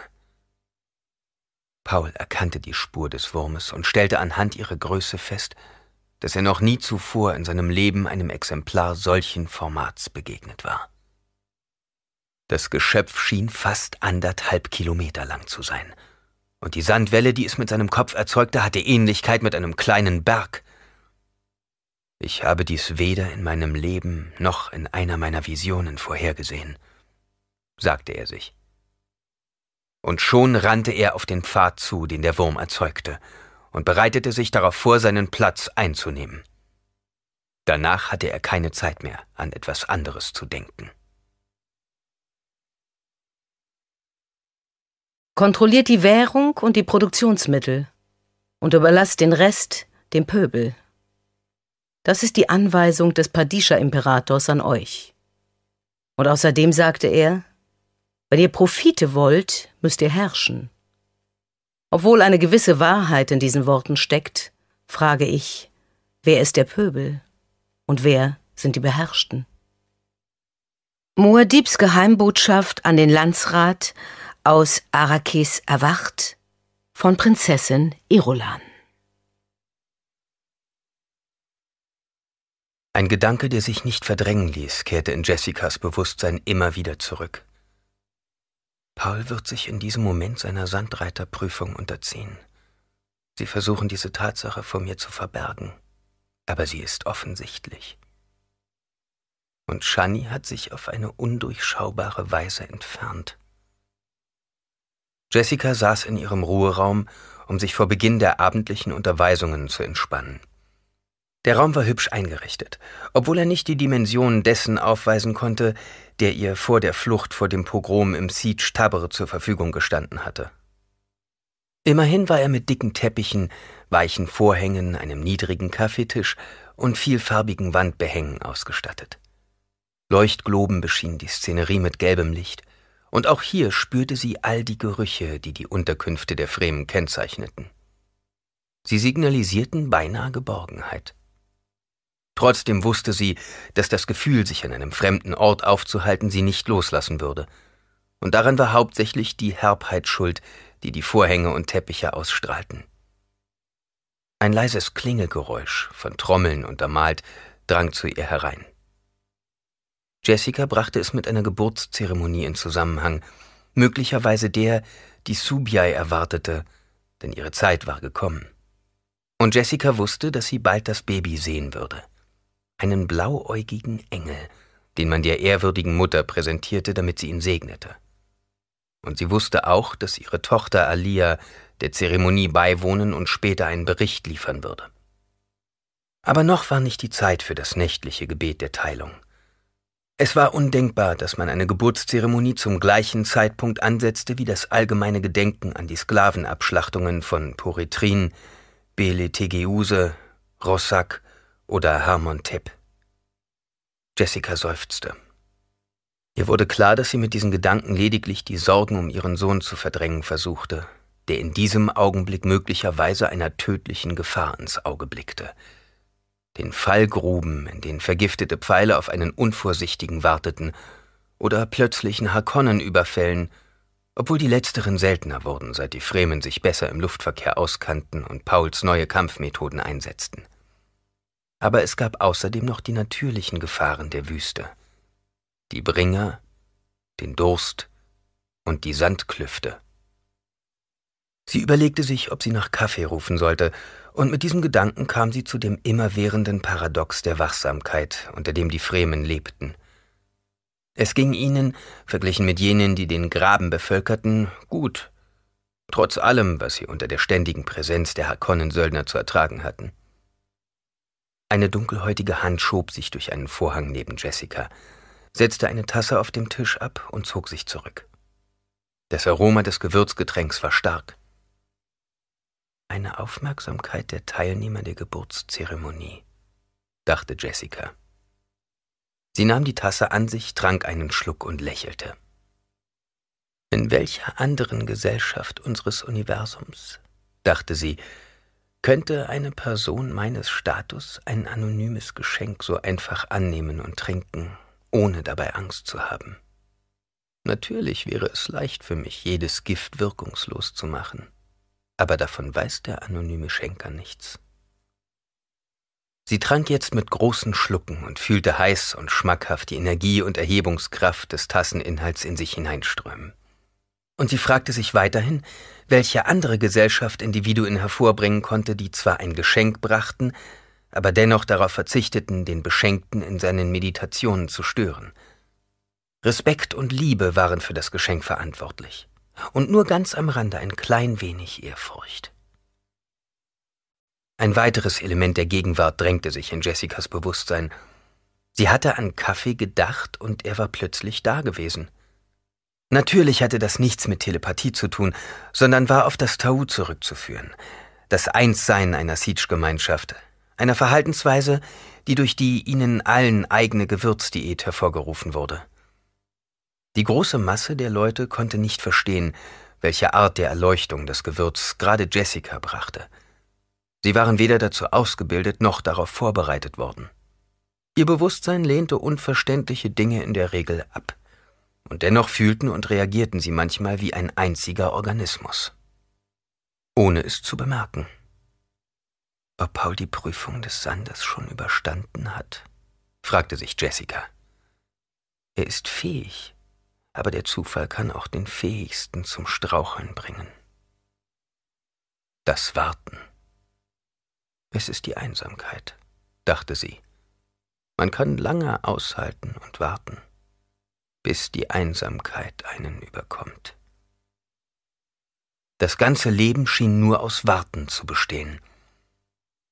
Wir sind jetzt schon seit über zwei Jahren hier, dachte sie. Und es wird mindestens noch doppelt so lange dauern, bis wir daran denken können, Arrakis von diesem Gouverneur von Harkonnens Gnaden zu befreien.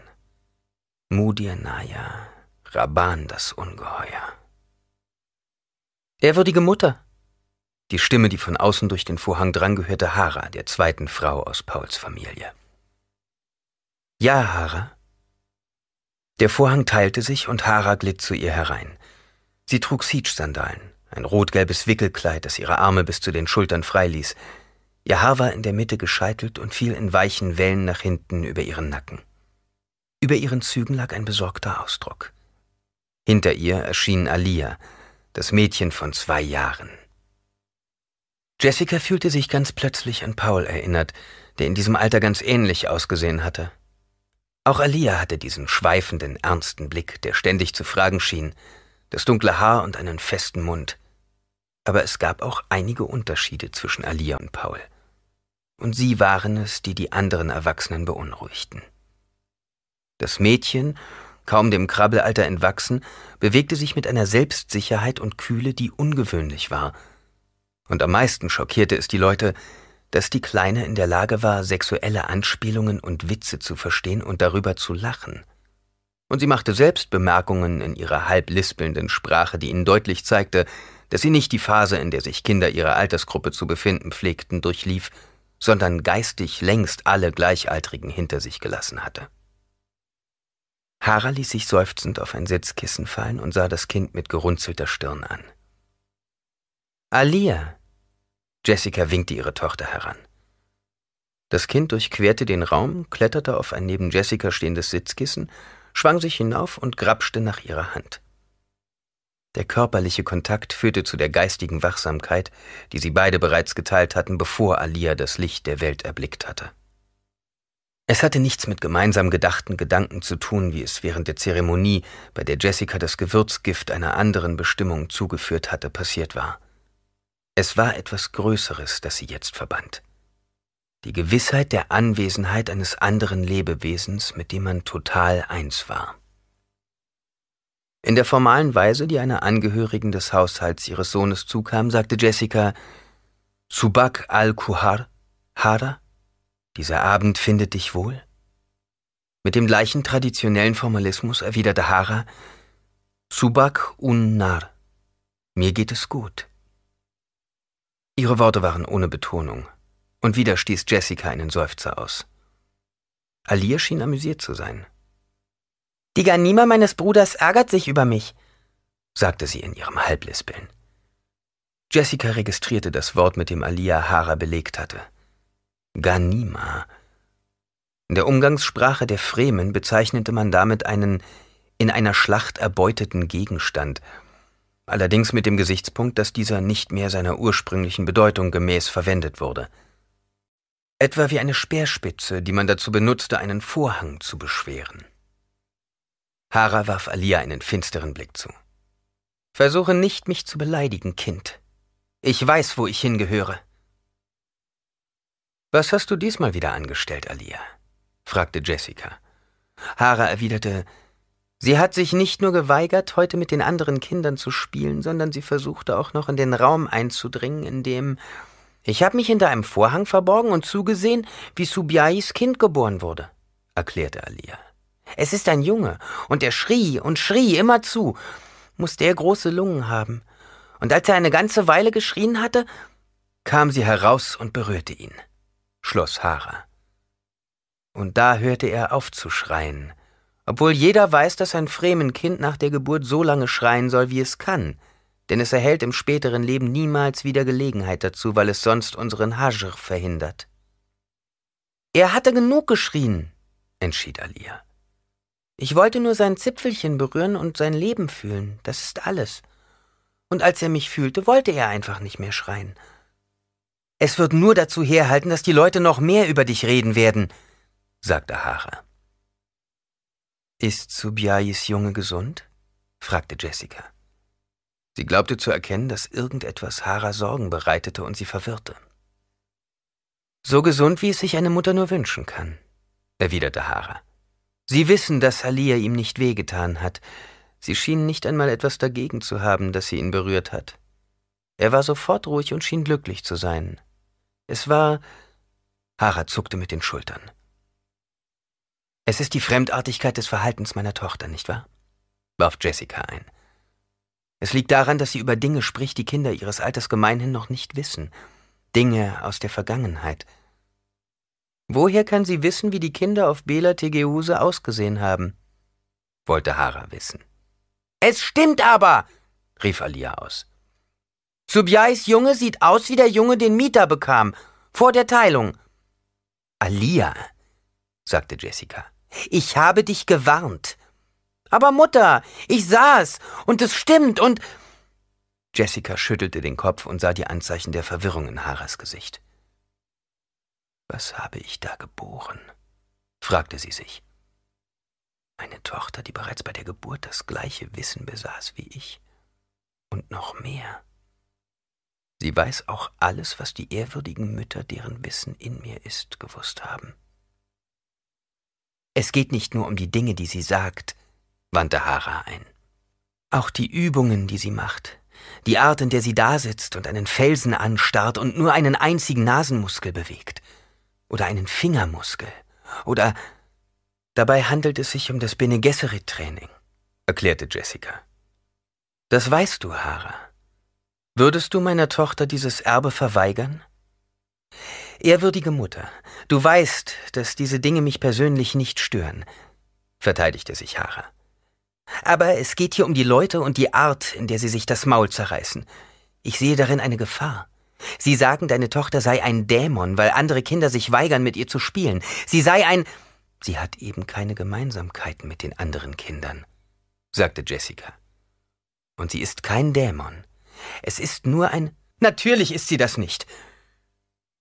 Jessica fühlte sich von der Stärke in Haras Tonfall ziemlich überrascht und schaute kurz Alia an. Das Kind erschien ihr im Moment gedankenverloren und strahlte etwas aus, das nach Abwarten aussah. Dann sah sie wieder Haare an.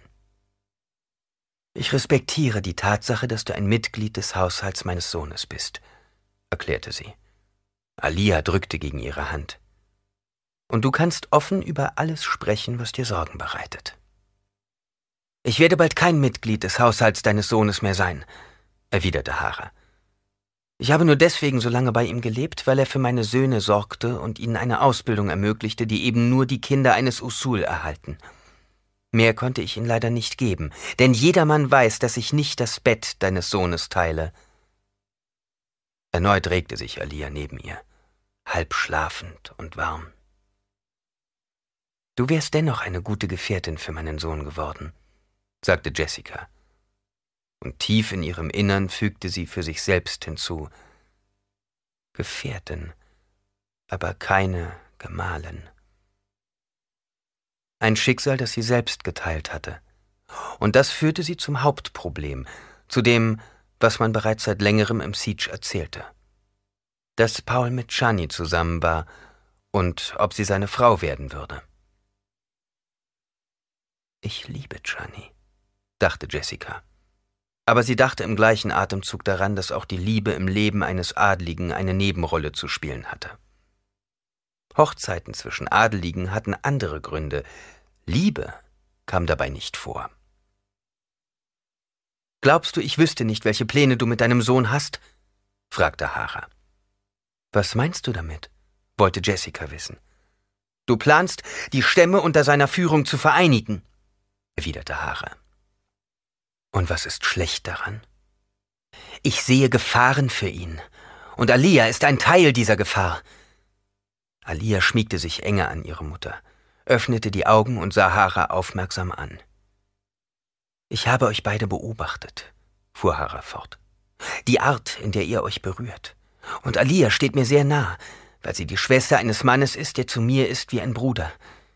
Ich habe auf sie acht gegeben und sie beschützt, seit sie ein Säugling war seit jener Razzia, nach der wir hierher fliehen mussten, und ich habe viel über sie herausgefunden. Jessica nickte und fühlte, wie das Unbehagen in der neben ihr sitzenden Alia wuchs. Du weißt, was ich meine, fuhr Hara fort. Sie hat von Anfang an jedes Wort verstanden, das man ihr sagte. Hat es jemals ein anderes Baby gegeben, das in so jungen Jahren schon die Regeln der Wasserdisziplin einhalten konnte? Und was sind in der Regel die ersten Worte, die ein Kind derjenigen, die es aufzieht, entgegenbringt? Etwa Ich liebe dich, Hara? Hara starrte Alia an. Weswegen glaubst du, nehme ich all ihre Beleidigungen hin? Weil ich weiß, dass dahinter keine Bösartigkeit steckt. Alia schaute zu ihrer Mutter auf.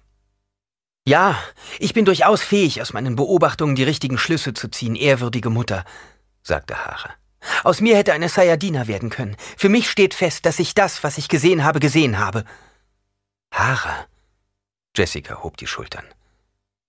Ich weiß nicht, was ich darauf sagen soll. Und sie stellte überrascht fest, dass das der Wahrheit entsprach. Es war überraschend. Alia reckte sich. Offensichtlich war das, worauf sie gewartet hatte, eingetreten. Wir haben einen Fehler gemacht, sagte das Kind. Wir brauchen Hara jetzt. Es ist bei der Zeremonie geschehen, sagte Hara. Während du das Wasser des Lebens verändertest, ehrwürdige Mutter, und Alia noch nicht geboren war. Wir brauchen Hara? fragte sich Jessica. Wer sonst kann zu den Leuten reden und ihnen beibringen, mich zu verstehen? fragte Alia. Was willst du, dass sie tut? fragte Jessica zurück. Sie weiß bereits, was sie tun muss, erwiderte Alia. Ich werde Ihnen die Wahrheit sagen, sagte Hara. Ihr Gesicht erschien plötzlich älter und trauriger als je zuvor. Ich werde Ihnen sagen, dass Alia nur vorgibt, ein kleines Mädchen zu sein, obwohl sie es in Wirklichkeit niemals gewesen ist. Alia senkte den Kopf. Tränen liefen über ihre Wangen, und Jessica fühlte eine Welle der Traurigkeit in ihrer Tochter. Ich weiß, dass ich eine Missgeburt bin, flüsterte das Kind. Die erwachsene Schlussfolgerung hörte sich aus ihrem Mund an wie eine bittere Bestätigung. Du bist keine Missgeburt, sagte Hara schroff. Wer wagt es, so etwas zu behaupten? Erneut wunderte sich Jessica, wieso sich Hara derart beschützend vor ihre Tochter stellte. Und ihr wurde klar, dass Alia sie richtig beurteilt hatte. Sie brauchten Hara ebenso wie ihre Worte und Gefühle. Es war offensichtlich, dass sie Alia liebte, als sei sie ihr eigenes Kind. Wer sagt das? wiederholte Hara. Niemand. Alia ergriff den Saum von Jessicas Abba und sie wischte sich damit die Tränen aus dem Gesicht. Darauf glättete sie den Stoff wieder. Dann sage du es auch nicht, befahl Hara. Ja, Hara. Und jetzt, fuhr Hara fort, erzähle mir alles, damit ich weiß, wie ich bei den anderen vorzugehen habe. Erzähle mir, was mit dir geschehen ist. Alia schluckte und sah ihre Mutter an. Jessica nickte zustimmend. Eines Tages wachte ich auf, sagte Alia. Es war, als erwachte ich von einem Schlaf, aber ich konnte mich nicht erinnern, schlafen gegangen zu sein. Ich befand mich an einem warmen, dunklen Platz, und ich fürchtete mich. Während sie dem halblispelnden Tonfall ihrer kleinen Tochter horchte, erinnerte sich Jessica an jenen Tag in der großen Höhle. Und als ich mich fürchtete, berichtete Alia weiter, versuchte ich, irgendwohin zu entkommen, aber es gab keinen Ausweg. Dann sah ich einen Funken. Das heißt, ich sah ihn nicht, es war eine andere Form des Sehens. Er war bei mir, und ich fühlte seine Emotionen. Er streichelte mich und sagte mir, dass alles in Ordnung gehen würde. Es war meine Mutter. Hara rieb sich die Augen und lächelte Alia zu. Doch blieb ein Ausdruck in ihren Augen, der zeigte, dass die Fremenfrau nicht nur mit ihren Ohren, sondern auch mit dem Blick die Worte des Mädchens zu verstehen suchte. Und Jessica dachte, was wissen wir wirklich darüber, wie solche Frauen denken, nach allem, was sie uns voraushaben? Und kaum fühlte ich mich sicher und beschützt, fuhr Alia fort, stellte ich fest, dass sich bei uns ein dritter Funke befand. Und dann geschah alles auf einmal. Der andere Funke war die alte, ehrwürdige Mutter. Sie war dabei, ihr Leben mit meiner Mutter zu teilen, ihr alles zu geben. Und ich war dabei, mit ihnen zusammen, und sah und hörte alles. Und als es vorüber war, war ich sie. Und sie waren ich. Es hat lange gedauert, bis ich mich selbst wiederfand. Es war eine schreckliche Erfahrung, sagte Jessica. Kein Wesen sollte auf diese Weise ein Bewusstsein erlangen. Es ist ein Wunder, dass du all dies aufnehmen konntest. Ich konnte nichts dagegen tun, sagte Alia heftig. Ich wusste einfach nicht, wie ich mein Bewusstsein gegen die Informationsflut schützen oder ablocken konnte. Es passierte einfach. Es geschah. Das wussten wir nicht, murmelte Hara. Als wir deiner Mutter das Wasser gaben, wussten wir nicht, dass du bereits in ihr existiertest. Mach dir deswegen keine Vorwürfe, Hara, erwiderte Alia. Ich habe ja auch keinen Grund, deswegen ein schlechtes Gewissen zu haben. Und außerdem gibt es mindestens einen Grund, sich glücklich zu fühlen. Auch ich bin eine ehrwürdige Mutter. Der Stamm hat also jetzt zwei. Sie brach ab und lauschte. Hara stieß sich mit den Füßen ab und rutschte auf ihrem Sitzkissen etwas zurück. Sie starrte zuerst Alia an, dann ihre Mutter. Hast du das nicht schon vermutet? fragte Jessica. Psst, machte Alia. Aus der Ferne hörten sie einen rhythmischen Singsang, der lauter und lauter wurde, durch die Vorhänge in die Räume der Siege-Gemeinschaft drang und den Menschen Aufmerksamkeit abverlangte. Ja, ja, yom. Ja, ja, yom. Musin wala. Ja, ja, yom. Musin wala. Die Singenden schritten nun am äußeren Eingang von Jessicas Räumlichkeiten vorbei, und für einen Moment waren ihre Stimmen in aller Deutlichkeit zu hören. Aber sie gingen weiter, und ihre Worte verschwammen in der Ferne. Als der Gesang nur noch ein leises Summen war, begann Jessica das Ritual mit trauriger Stimme. Es war Ramadan und April auf Bela Tegeose. Meine Familie saß in ihrem Garten, sagte Hara. Und sie badete in der Flüssigkeit, die ein Springbrunnen in die Luft warf. In ihrer Nähe war ein Portigulbaum, rund und dunkel in der Farbe. Und ein Korb mit Mischmisch und Baklava. Alle Arten guter Dinge, die man essen kann. In unserem Garten herrschte Frieden, wie auch in den anderen Ländern. Das Leben war voller Glück, bis die Fremden kamen, sagte Alia. Unser Blut erstarrte, als wir die Schreie unserer Freunde hörten, sagte Jessica.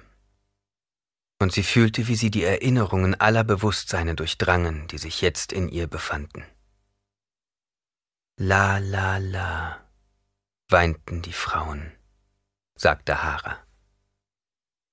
Sie kamen durch das Mustermal und fielen über uns her, und das Blut unserer Männer färbte ihre Schwerter rot, sagte Jessica. Die Stille, die sich über sie herabsenkte, war jetzt auch in allen anderen Räumen des Siege. Es war die Stille der Erinnerung, die geweihte Minute, die dazu diente, all diese Erinnerungen wach zu halten. Und es war Hara, die das Ritual ganz plötzlich abbrach, Sie gab ihren Worten eine Härte, die Jessica fremd war. Wir werden niemals vergeben und niemals vergessen.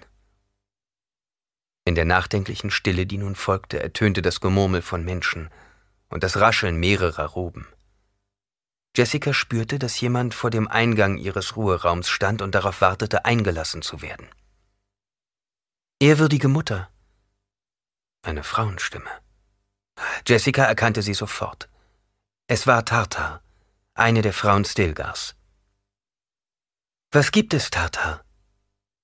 Ärger, ehrwürdige Mutter. Jessica fühlte am Schlage ihres Herzens, dass sie sich plötzlich Sorgen um ihren Sohn machte.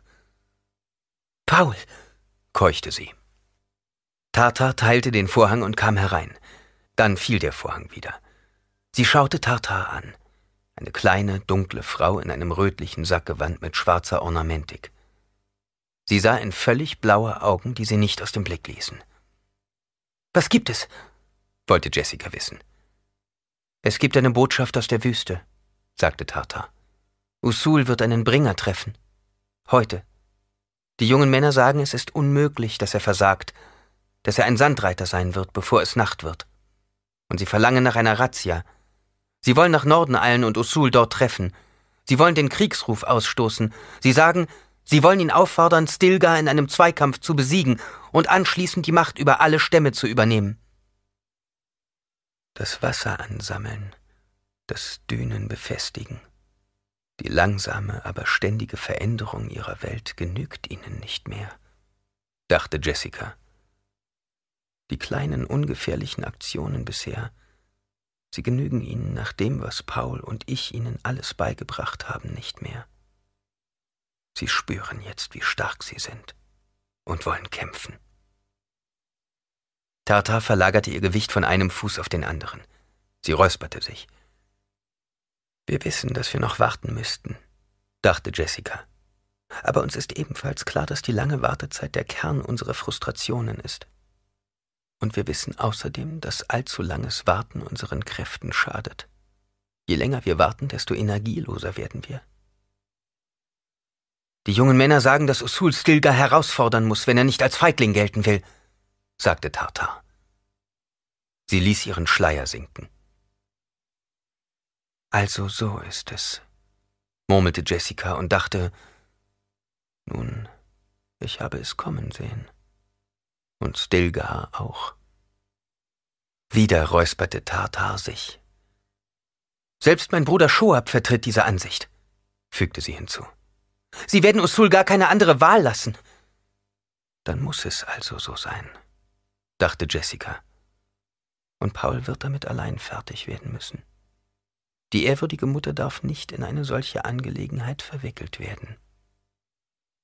Alia löste ihre Hand aus der ihrer Mutter und sagte, ich werde mit Tatar gehen und mir anhören, was die jungen Männer sagen. Vielleicht gibt es einen Ausweg. Jessicas Blick richtete sich auf Tatar, als sie ihrer Tochter erwiderte Dann geh Und berichte mir so schnell du kannst. Wir wollen nicht, dass es dazu kommt, ehrwürdige Mutter, sagte Tartar. Wir wollen es nicht, stimmte Jessica ihr zu. Der Stamm braucht all seine Kraft. Sie sah Hara an. Willst du mit ihnen gehen? Hara beantwortete den unhörbaren Teil ihrer Frage. Tartar wird dafür sorgen, dass Alia nichts zustößt. Sie weiß, dass wir bald Frauen sein werden, die zusammengehören, die sich denselben Mann teilen. Wir haben darüber gesprochen, Tartar und ich. Sie schaute erst Tartar an, dann Jessica. Wir sind uns in jeder Beziehung einig. Tartar streckte eine Hand nach Alia aus und sagte, wir müssen uns beeilen. Die jungen Männer werden sehr bald aufbrechen. Sie zwängte sich durch die Vorhänge und die dort wartenden Frauen. Obwohl die erwachsene Frau das Kind an der Hand hielt, sah es so aus, als würde Alia sie führen. Wenn Paul Muad'Dib Stilgar tötet, wird dies dem Stamm keinen Dienst erweisen, sagte Hara.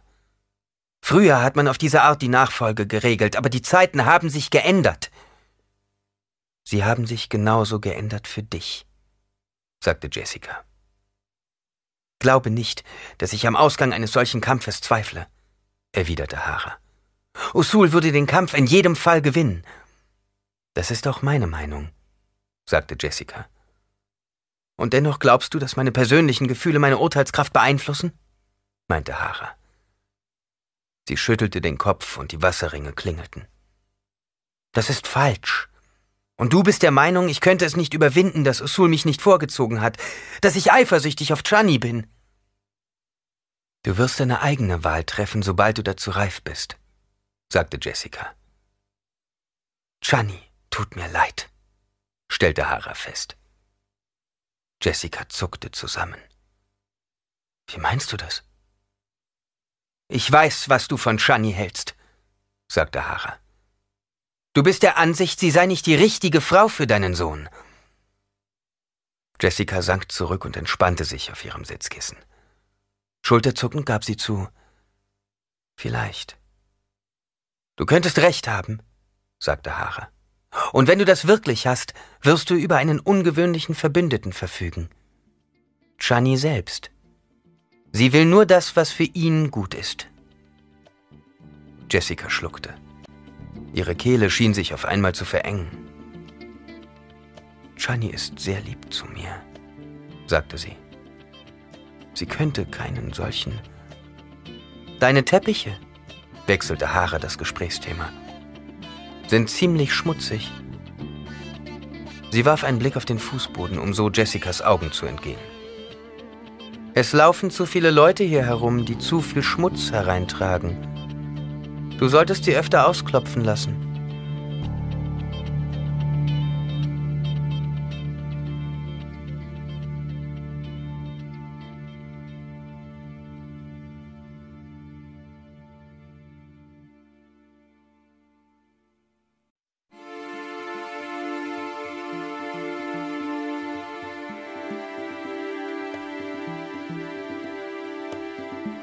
Selbst als Mitglied einer orthodoxen Religion kann man dem Ränkespiel der Politik nicht entgehen. Ein Machtkampf dieser Art erfordert die Ausbildung, Bildung und Diszipliniertheit der orthodoxen Gemeinschaft. Und gerade wegen dieses Drucks müssen die Führer solcher orthodoxen Gemeinschaften sich den ultimaten inneren Fragen stellen. Entweder dem völligen Opportunismus als dem Preis der Selbstbehauptung zu unterliegen oder das eigene Leben für die Sache der orthodoxen Ethik einzusetzen. Aus Moadib die religiöse Konsequenz von Prinzessin Irulan.